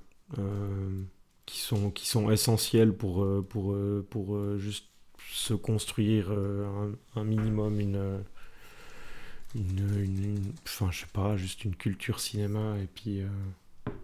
C'est un, un, film, un, je pense que c'est un film clé, c'est un film euh, qui avait jamais été fait, c'est un film qui sera plus jamais fait, qui est, qui, qui est complètement impossible à faire, qui à l'époque, il y a même, euh, comment il s'appelait euh, Meyer, Louis, Louis Meyer, qui, le, Louis Meyer. Le, le, ouais, le, la tête du studio, c'était quoi MGM. La MGM qui avait tout, qui avait tout fait stopper parce que les parce que parce que ces acteurs euh, faisaient flipper tout le monde sur le studio quoi. Donc euh, j'ai lu qu'ils avaient dû construire une tente à côté du studio pour que pour que les freaks ne mangent pas au même endroit que les acteurs qui tournaient sur d'autres films en même temps. À part la sœur siamoise qui était considérée comme une star à l'époque et qui elle était quand même bienvenue dans le studio mais les autres étaient quand même parqués à côté ouais. Donc voilà. Est-ce que est-ce que vous avez vu, vous, euh, La Caravane de l'étrange, la série HBO Oui.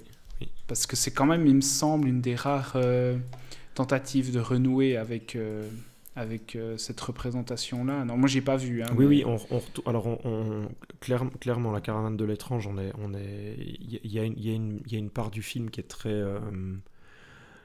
enfin, on est clairement dans l'hommage à Freaks, quoi. Le, le, le, la série fait assez, assez souvent référence, mais mais contrairement à, Freaks, euh, enfin, c'est des acteurs grimés, c'est pas. Euh, ouais, à part Michael G. Anderson, euh, le. Ouais, alors à part le, nain Twin Peaks. le nain Twin Peaks, mais enfin voilà, c'est un, un nain quoi, c'est rien de plus. Il n'y a pas de.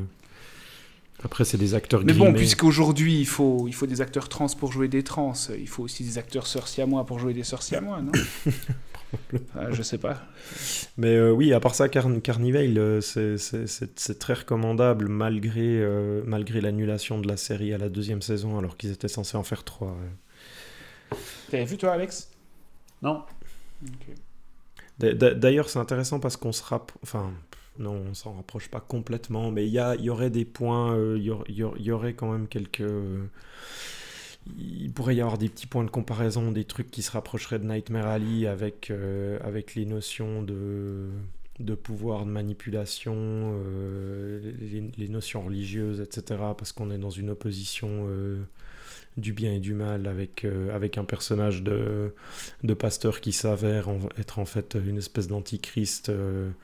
et un, gamin, enfin le gamin qui est embarqué par ce cirque qui lui aussi a un passé un peu trouble et qui lui s'avère en fait être un espèce de, de nouveau Christ quoi. Mais ça vaut le coup. C'est... Alex, tu voulais ajouter quelque chose sur Freaks?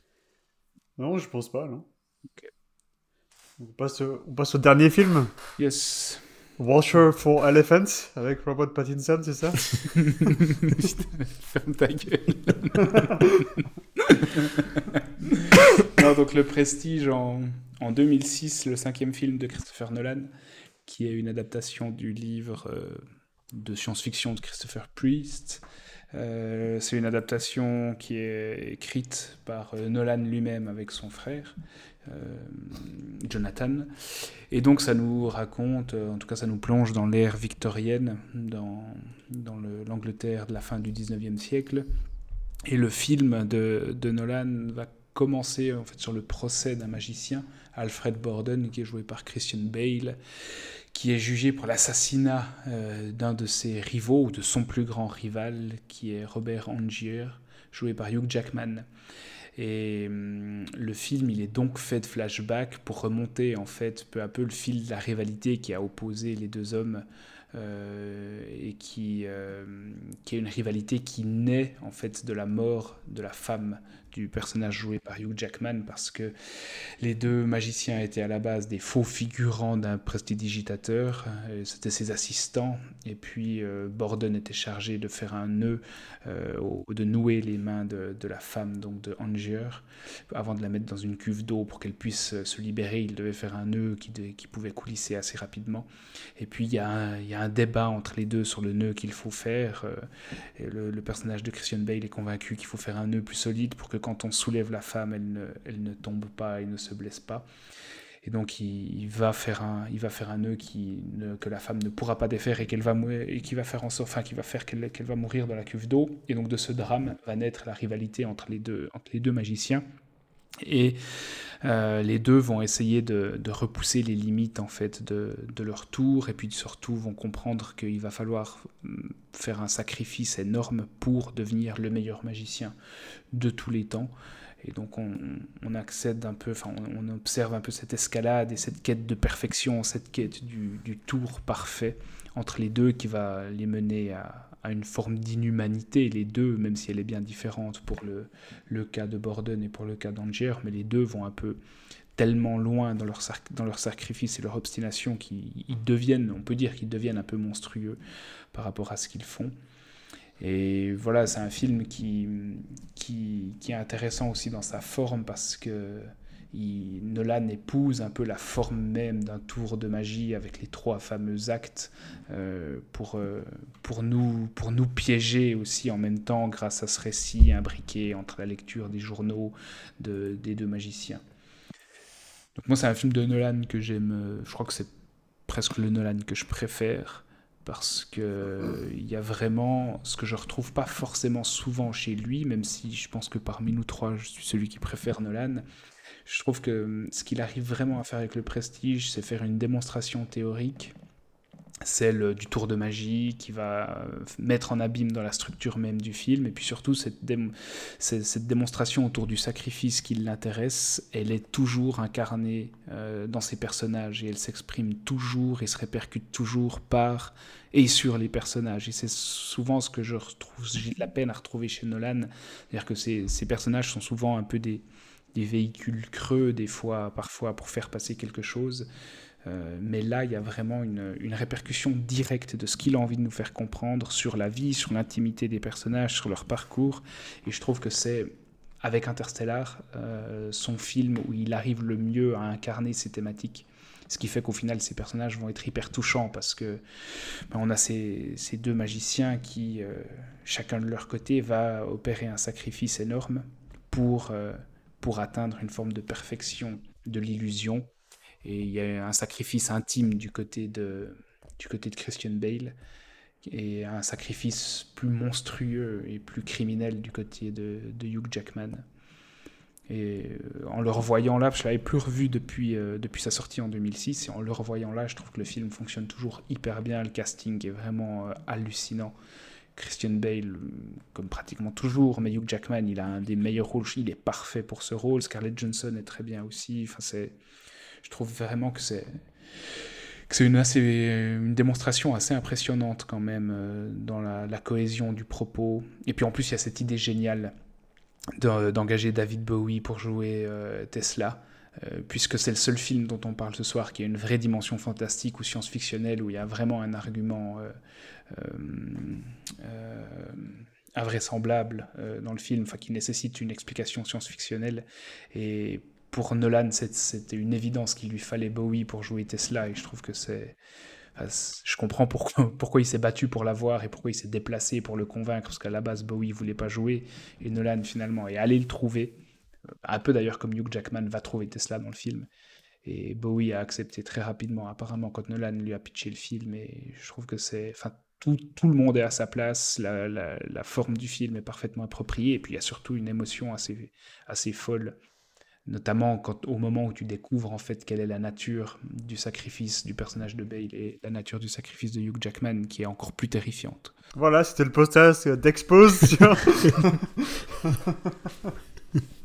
ouais, je sais pas, je sais pas s'il y a énormément de trucs à rajouter. Euh... Ouais, The Prestige, je pense que c'est mon, film préféré de Christopher Nolan aussi. Euh... C'était, c'était, tu dis que tout le monde est parfait dans le film, mais je pense que c'était le film parfait pour Nolan. Euh, parce que c'est euh, c'est le c'est le film qui qui est à la fois on, dirait que c'est un espèce de, de mécanique de mécanisme ultra mécanisme narratif ultra sophistiqué et en même temps si le spectateur accepte de se faire guider à travers ce mécanisme ça mène à un cœur émotionnel qui a jamais été aussi puissant dans aucun des films euh, du cinéaste en fait. Euh, et, l'émotion est possible et, elle a cette puissance parce qu'on est, on est passé par les rouages euh, narratifs qui, qui, précèdent en fait. Mhm. et c'est pas c'est pas du c'est pas la machine tireuse de larmes, c'est pas c'est pas du mélodrame quoi. C'est vraiment une émotion qui est créée grâce au pouvoir du cinéma. Euh, et euh, ça, c'est pas un truc qu'on voit tous les jours. Quoi. Euh, T'as beaucoup parlé du sacrifice, c'est vrai, c'est un des trucs qui m'a le plus marqué. Et euh, c'est le sacrifice pour la création. Et la création pour euh, surpasser puis contrôler euh, la douleur en fait. Euh, et il y a une, il y, y a des moments dans le film qui, voilà, qui sont quasiment transcendantaux, quoi, où le moment où le personnage de Hugh Jackman atteint le prestige, enfin, il, il atteint le- la phase du prestige de son tour de magie quoi. La première fois qu'il le fait, on sent qu'il y a une, euh, on sent qu'il y a une dimension métaphysique euh, à l'événement quoi. Ah ouais, il y a un vertige métaphysique, c'est clair. Ouais, ouais. ouais, ouais. Et euh, euh, voilà, c'est, je trouve que c'est le film probablement toujours le plus, le, le plus, le plus parlant euh, en, ce qui, en ce qui concerne euh, euh, la symbiose entre euh, le créateur et euh, tout, tout ce, à quoi il doit euh, euh, tout ce qu'il doit sacrifier, tout à quoi, ce à quoi il doit dire euh, adieu quoi, au, moment, au moment de sa création. Et c'est un. Du coup, ça rejoint ce qu'on disait avec le Del Toro. C'est c'est un dialogue entre le créateur et, et sa création pour le coup. Seb? Franchement, je sais même plus quoi dire là. Il y a trop. euh, Enfin, vous avez fait le tour quoi. Non, un. un- un- Je sais pas, c'est aussi un film que j'avais pas revu depuis un moment. Euh, je l'ai, je l'ai, euh, redécouvert là ces derniers jours et- en fait, en fait, c'est marrant. Autant, autant je repense à, euh, par exemple, Memento, qui avait aussi, euh, qui avait aussi déjà une structure un peu, euh, enfin voilà, en espèce d'aller-retour, euh, flashback, euh, flash-forward, etc., où il, où, il où il faisait déjà un peu de la manipulation, enfin clairement de la manipulation pour son personnage et pour le spectateur, euh, mais qui avait un côté un peu plus... je sais pas, enfin moi c'est un, c'est un film que j'aime pas tellement, que je trouve assez antipathique. C'est plus un film à post-it où tu sens que le mec il a, il a vraiment son gros tableau de montage. euh. Voilà, c'est ça. Il y a, il y y a- il y a un truc un peu plus démonstratif dans, dans Memento. C'est un exercice de style même. C'est hein. ça, clairement. Clairement, il y a, il y a- il y a ce truc un peu plus démonstratif dans, euh, dans The Prestige. Euh, Enfin, ben, ben, ce, qui, ce, qui est, ce, qui est, euh, ce qui est costaud, c'est que c'est que même si t'es, euh, si c'est comme, c'est comme tu disais Alex, quoi. Si t'es prêt à te laisser transporter, à te laisser porter par ce montage, par cette construction euh, éclatée, euh, qui fait que tu sais jamais trop trop où tu te trouves, euh, et qu'à chaque fois ça te, ça, ça t'amène une nouvelle révélation. en fait, tu arrives au bout et la, la mécanique, elle est tellement bien huilée que quand tu as, quand t'as- quand t'as vraiment la finalité de l'histoire de chaque personnage qui t'est révélé, euh, y a, ça, ça, ça, ça, prend énormément. Il y, y a une émotion très forte, euh, autant, autant dans le, enfin, que ça soit dans, dans les drames respectifs et dans, euh, et dans la, dans la, dans la, dans la relation entre eux, euh, enfin, dans le, dans les, dans le, dans le rapport entre les deux personnages que ça va créer, quoi.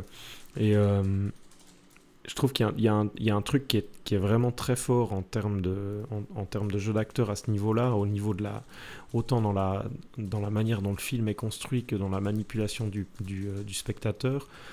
Euh, et ça, pour le coup, je trouve que euh, c'est, surtout Christian Bale qui le fait, c'est que son, son personnage tout le long, avec la, avec la révélation qu'on sait à la fin, mais on va pas, on va, enfin, je sais pas si on va, si on le dit ici ou si on garde peut-être ça. On n'est même pas obligé de le dire. Ceux qui le connaissent savent exactement Ouais, de quoi il s'agit. Quoi. Ceux qui ne le connaissent pas, c'est peut-être dommage de, de- d'en dire trop, mais disons que quand tu arrives à la fin et que tu découvres un peu, enfin, euh, qui il est vraiment, euh, etc., euh, c'est là que tu réalises à quel point Bale, enfin l'acteur, donc est vraiment...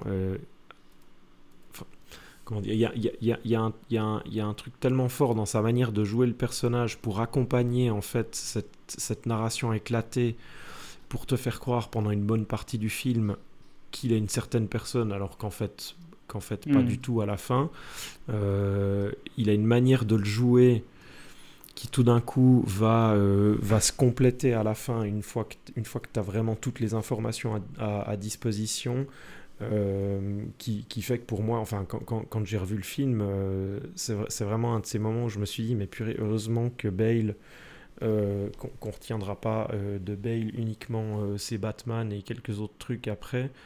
Euh, parce que sur ce film, enfin, c'est- pas, c'est pas vraiment dans mon, dans mon habitude de m'extasier sur des jeux d'acteurs, mais là, je trouve, enfin, pour moi, Bale, là, je crois que c'est vraiment un des, un des trucs les plus dingues qu'il ait fait euh, de toute sa carrière, parce qu'il y a, une fois que tu découvres la finalité de son personnage et que tu te rends compte de la, manière dont il l'a joué et dont il te fait passer ça, moi ça me, enfin ça fait partie des trucs qui sont qui sont hors de l'histoire, hors de ce que raconte le film, mais ça fait vraiment partie des trucs qui me qui me soufflent totalement euh, quand j'arrive en fin de film quoi.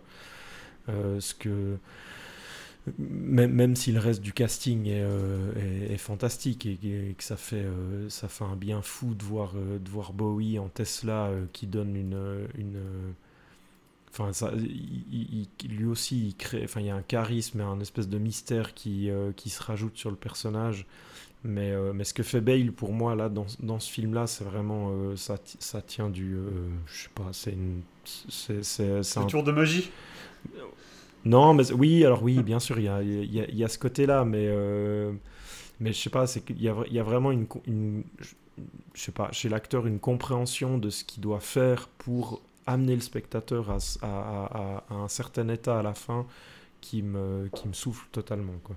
Je euh, pense que c'est un, c'est un acteur qui est, qui est connu pour ses rôles euh, transformistes, hein, où il perd Oui, des kilos, il prend des caméléon, kilos, hein, et là il le c'est- fait pas, et il met énormément d'accent sur, euh, sur ses nuances, sur sa voix, dans sa voix. Ouais. Voilà, la- son utilisation de sa voix et son travail sur la, le timbre de sa Mhm. voix un peu soufflé, ça, j'ai gardé ce souvenir très, Ouais. très clair en tête après avoir vu le film au cinéma et pendant plus de dix ans. Et là, en le revoyant, c'est, je retrouve exactement ces mêmes sensations. Je me dis, putain, mais il y a un tel travail sur, les- sur sa voix, sur ce souffle. Ouais. C'est, c'est hyper difficile à décrire et à, à expliquer, mais c'est sidérant. Ouais, c'est exactement ça. Moi, c'est c'est aussi c'est un, c'est un des aspects, c'est un des quelques aspects du film euh, que j'avais pas du tout oublié en fait. Où en revoyant le film, tu retrouves tu retrouves quelque chose d'hyper familier parce qu'en fait, euh, ça m'avait vraiment euh, Enfin, ça, ça, ça, ça m'est ça totalement resté. Puis je crois que je l'avais pas revu non plus depuis la salle. En fait, c'est le genre de film que j'ai pas envie de revoir trop souvent pour pouvoir suffisamment l'oublier et être à nouveau, euh, à nouveau euh, pris par ce qu'il raconte. Parce que là, il y a- Mhm. y, a plein d'aspects en fait que j'avais oublié depuis, le, depuis la sortie euh, cinéma. Quoi. Et puis, il y a, il y a une question qui n'est pas élucidée par, euh, par le film, et tant mieux, c'est euh, par rapport au personnage de Hugh Jackman, et c'est ça qui rend le film vertigineux aussi, et cette espèce de peur métaphysique, c'est qui finit dans la cuve. Ouais. Oui, ben oui, bien sûr. Ouais, ouais. C'est pas élucidé ça? Il reste une ambiguïté. C'est ça, c'est un peu ambigu. C'est un peu, c'est- il y a quand même l'ambiguïté à la fin. Il y a une ambiguïté parce que de toute façon, tu peux, il y a une impossibilité de le savoir. Et Hugh Jackman dit simplement que lui, à chaque soir où il fait son, son tour, il est tétanisé par cette, euh, par cette question. Mais donc, Disons que c'est aléatoire à chaque fois. Mais même, mais même si c'est pas aléatoire, c'est t'as pas de moyen de savoir euh, qui finit où. Si c'est une réplique identique, tu, tu, tu- tu- même, si- même si le mec, euh, même si c'est le nouveau qui apparaît euh, hors de la cuve, ça, ça revient au même, si tu veux. En, en fait, le film, le film, il crée l'ambiguïté euh, en creux, quoi. C'est-à-dire qu'il va pas la poser telle quelle, mais elle, elle, elle, elle, elle vient de par la nature de, de son personnage, en fait. Ouais, c'est ça. L'ambiguïté, elle est métaphysique parce que quoi qu'il arrive, quoi qu'il a... quoi qu'il arrive, enfin, bon, on spoil là ou quoi Ouais, Euh, bah, vas-y. Ouais, qu'il arrive, il... quoi qu'il arrive, il meurt à chaque fois, et Ah ouais. il vit à chaque fois aussi. Ouais, c'est ça. Ouais. Euh, L'ambiguïté, elle est métaphysique parce que elle est pas scénaristique parce que Non, non, tout à fait. Et justement, Ah, c'est pour ça que je dis peu importe ce- qui arrive où et qui, si, si lui il arrive dans la cuve ou ailleurs. Ouais, dire ouais. qu'il meurt et il vit à chaque fois. Ouais, ouais, c'est ça. Mais ça, mais ça, enfin, c'est l'un ou l'autre quoi. Enfin. oui, oui, euh, exactement. C'est l'un et l'autre. C'est l'un c'est l'un et l'autre. Ouais. Ouais. Ouais. Ok, il y a une question euh, euh, par rapport euh, par rapport au twist final euh, qui concerne le personnage de Christian Bale. euh, Est-ce que vous avez déjà rencontré quelqu'un qui avait deviné le twist? Ah, euh, non. Je crois Non. pas, non. De- Non. Enfin, moi, je, moi, je m'en ai- je, je l'ai même oublié en fait en revoyant le film. Je- Enfin, c'est pour ça que j'étais assez content de ne pas l'avoir vu depuis des années parce que j'avais complètement oublié cet aspect-là. Euh, Je pense qu'il n'y a pas beaucoup de gens qui le, Il le grille. Il n'y a pas beaucoup de gens qui le, qui le devinent avant, avant la révélation, euh, parce que euh, Parce qu'en fait, on voit que c'est un film qui est fait comme, qui est construit comme un tour de magie, Bah, c'est ça. et qu'on se dit, et qu'on se dit, qu'on veut pas savoir, avant, avant que le moment vienne, quoi. Quand bien même, tu reconnais que ce personnage est bizarre. Parce que moi, je me souviens très, très oui. précisément aussi qu'à la, projection, je me disais, mais c'est qui, c'est, c'est qui ce gars? C'est qui... Je Mhm. m'étais même dit, mais c'est qui cet acteur? J'arrive pas à le Mhm. reconnaître. Toi, Je me dis, il a quand même un rôle assez important dans le film, donc ça doit être quelqu'un de, de passablement connu. Mhm. Et tu, tu- il arrive à, te, à t'intriguer sans pour autant que tu en viennes à vouloir euh, percer les Mais Il y a tellement de choses qui se passent autour que C'est ça, euh, c'est- tu Bah, peux pas que te c'est- focaliser dessus. Ouais, c'est ça. Il va, il va vraiment, il, il attire ton attention sur, euh, sur, Bah, sur, Jackman C'est- et puis tout C'est son. un, tour de- c'est un tour de magie. de- C'est ça, c'est exactement Ah ouais. ça. Ouais, ça. Puis Ce qui, est, ce, qui est, int- Ça- ce qui est intéressant en plus, c'est que c'est qu'il attire ton attention sur Jackman pour, pour, te, pour, pour que tu te focalises pas trop sur, euh, sur euh, Christian Bale et qui il est réellement. Et, et la, et la vraie magie va se passer du côté de Jackman, alors qu'en fait, Jackman, alors ouais. qu'en fait la résolution du tour de magie initial euh, n'a aucun aspect magique en elle-même. quoi. Elle a une explication complètement rationnelle. C'est ça qui est. euh, Enfin, ça, c'est vraiment un des, un, des, un des trucs brillants du film. Quoi. Ouais. Et justement, ce que tu disais, Alex, par rapport au lien entre le créateur et sa création, je trouve que c'est un film qui euh, infiniment plus perturbant que le Del Toro quand même. Tout à fait. Tout à fait. Parce que parce qu'il t'emmène très très loin et parce que tout est parce que tout est voulu aussi par les personnages. Enfin, ils sont ils sont maîtres de leur destin et c'est eux-mêmes qui choisissent la radicalité de leur trajectoire. Et tu vois de manière beaucoup plus touchante la- les répercussions humaines en fait de leur euh, de leur choix de carrière. C'est c'est une obsession de création, ça devient une ça. obsession de création chez Ouais. eux, ouais, qui, Ouais. qui est, euh, qui est la chimère euh, de tout créateur euh, Mm. qui, se, qui se respecte. Mm. Ouais, ce qui, ce, qui est, ce, qui est, ce qui est aussi assez fort, c'est qu'ils deviennent. Ils, deviennent ils, ils sont les deux, les deux, au final, victimes, euh, victimes de, de- d'une illusion euh, créée par l'autre, mais qui, au final, Ouais. va devenir leur propre illusion, en fait. Donc, il y a, il y, a, il y a un espèce d'effet de piège où ils tombent eux-mêmes dans leur propre. euh, Où ils se forcent à la surenchère. Ouais. Mm. Et puis, ouais, en revoyant le film, en- en- tu te dis, mais en même temps, il y a, il y a tellement de réflexions autour du personnage de Christian Bale, le, le fameux coup du euh, Ah, aujourd'hui, tu m'aimes pas. Mm. Euh, Mhm. c'est c'est des indices qui sont, qui sont excellents parce que c'est des indices à double lecture. Ouais. Tu, peux, tu peux les lire d'une manière. euh, c'est des, indices à lecture émotionnelle ou narrative. exactement. C'est Euh, exactement ça. euh, Ouais. Et c'est. Et vu que le film, est- c'est tellement bien coupillé que instinctivement, on va vers la, la, lecture émotionnelle. Voilà. Alors que si on allait à chaque fois vers la lecture narrative, Bah, tu euh, grillerais tout d'avance. Voilà. Ouais, Ouais, ouais. ouais. Ouais. Et ça, c'est ça, ça ne dépend que de la forme du film en fait, qui rend le, qui rend le truc euh, subtil. Mais vous n'êtes pas d'accord avec le fait que dans Interstellar, il, il regagne quand même une jonction entre le, entre le, le- la démonstration théorique et puis l'impact émotionnel sur ses personnages? Ouais, mais jamais aussi puissante. Jamais aussi puissante parce que beaucoup plus théorisée, beaucoup plus, beaucoup plus dida- didactique. Et ça passe plus par le didactisme que par la narration et par l'image. ouais. Mm.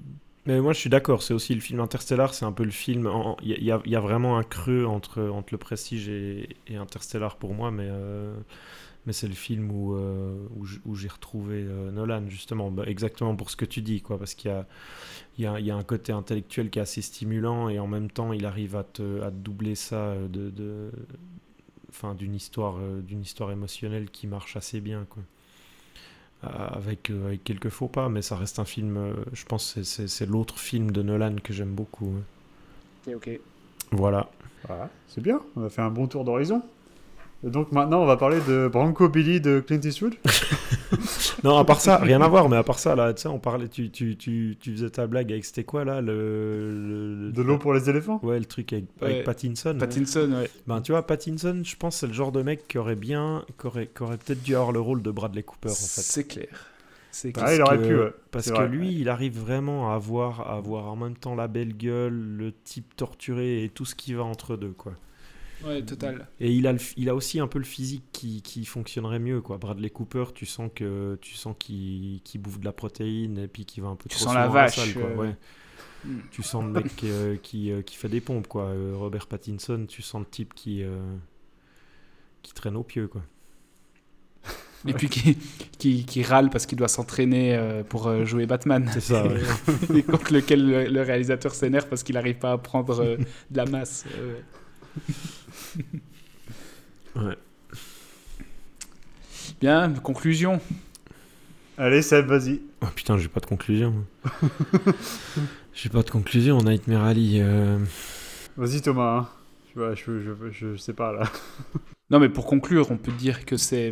En fait, c'est c'est des films qui sont théoriquement déjà de toute manière intéressants dans, la- dans, les, dans les échos qu'ils peuvent, euh, qu'ils peuvent émettre sur, entre la, figure du cinéaste et puis ce qu'il raconte, et puis la volonté de, de, représenter quelque chose de manière sincère, mais par un artifice. Euh, et c'est une thématique qui est propre au cinéma et qui est propre à l'univers du cirque. Donc euh, c'est pour ça qu'on a, on a choisi cet angle-là. C'est la sincérité de l'illusion et la et la- l'absence euh, de de cynisme l'absence de manipulation et de, dans, dans l'illusion qu'on peut retrouver dans, dans certains des films, dans pratiquement tous les films qu'on a évoqués, en tout cas comme étant des thématiques évoquées. Et là où, pour moi, peut-être que le Del Toro fait défaut, c'est que justement, il profite peut-être pas du, du, geste, euh, de, l'argument du tour de passe-passe pour, à son tour, nous faire passer quelque chose un peu euh, de manière discrète, de manière subtile, et dont on s'apercevrait que, sur la fin du film, ou que plus tard, avec le recul des âges, comme c'était le cas pour le, pour le Goulding, ou comme c'est le cas pour le, pour le Prestige notamment, ou même Freaks, hein, en fait, qui nous fait passer aussi quelque chose sans forcément qu'on s'en rende compte de prime abord. Et si Del Toro, c'est un film qui, est, qui fait plaisir plastiquement, c'est peut-être un film qui peut laisser sur sa fin, si on en attend, une exploitation euh, maligne et un peu astucieuse de, de son contexte et de son argument euh, forain. En tout cas, c'est ça, moi, qui me fait un peu rester sur ma faim. Mais je sais pas, vous avez peut-être quelque chose à ajouter. Non, je serais, Donc, je serais- vas-y. je serais curieux maintenant de voir, euh, de voir euh, où Del Toro va aller à partir de là, en fait. Euh, Pinocchio. Ouais, mais ça, c'est lui qui réalise Ils sont deux, ouais. Ah, ils sont deux, ouais. Mais Bon, oui, Pinocchio, d'accord, mais il, faut, il faut voir où il va aller à partir de ça et où il va aller à partir de l'échec aussi. c'est ça, c'est ça, c'est ce que j'allais, c'est ce que je voulais, euh, ce que je voulais rajouter. Est-ce que, est-ce que l'échec va, euh, va le forcer à reprendre des choses, euh, des projets un peu plus commerciaux et du coup retomber dans des des trucs dans lesquels on a l'habitude de le voir ou est-ce qu'il y avait une volonté de s'éloigner des monstres pendant un moment du fantastique pour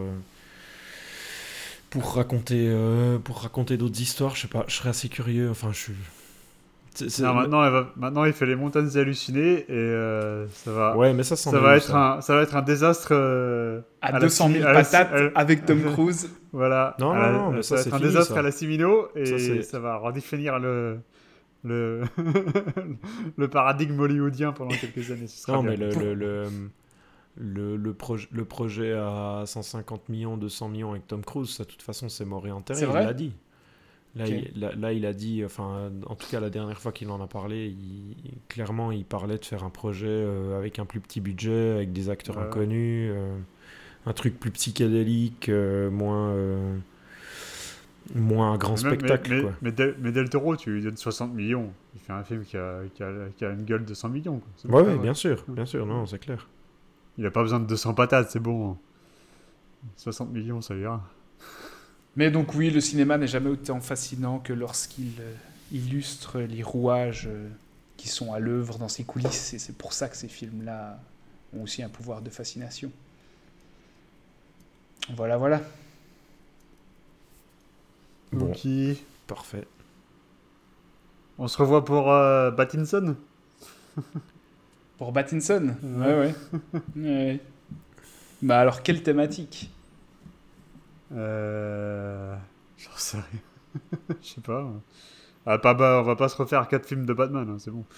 Faut trouver bah autre non. chose. C'est dommage, je parce me qu'on réjouis. aurait- on aurait- c'est dommage parce qu'on aurait pu revoir euh, Batman et Robin quand même. Je- Non, mais lui, je le revois tous les mois de toute façon.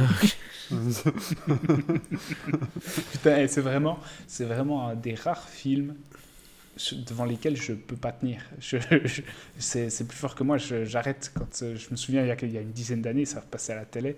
Je me suis dit allez, je vais regarder ça. et je, je m'étais arrêté après 10 minutes en disant mais c'est pas possible. Sérieux, t'y arrives pas? Ah. Non, non, non, toi t'arrives. Bah oui, j'aime bien, moi. J'aime bien, clair. moi, Batman et Robin. c'est rigolo.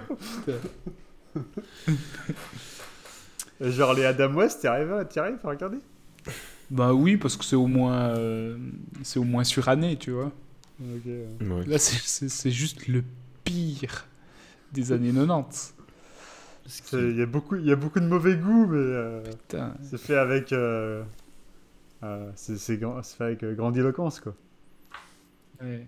Putain, les plans, attends, les plans aériens qui tourbillonnent autour des grandes statues euh, grecques euh, Ouais, ça je me de souviens. Gotham. Non, mais le, le match de hockey, par exemple, c'est pas Oh possible. là là.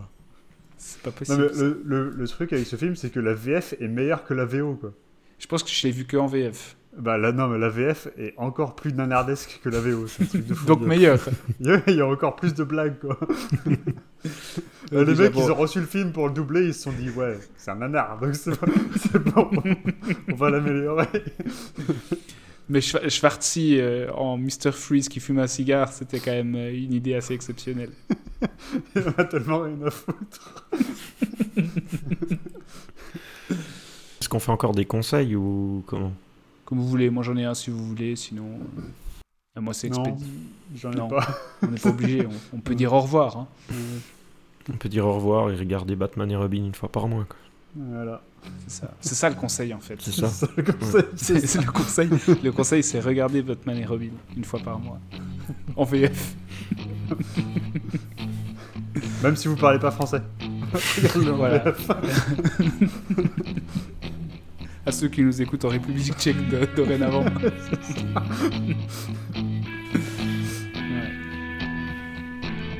Bon bah, merci euh, de nous avoir écoutés.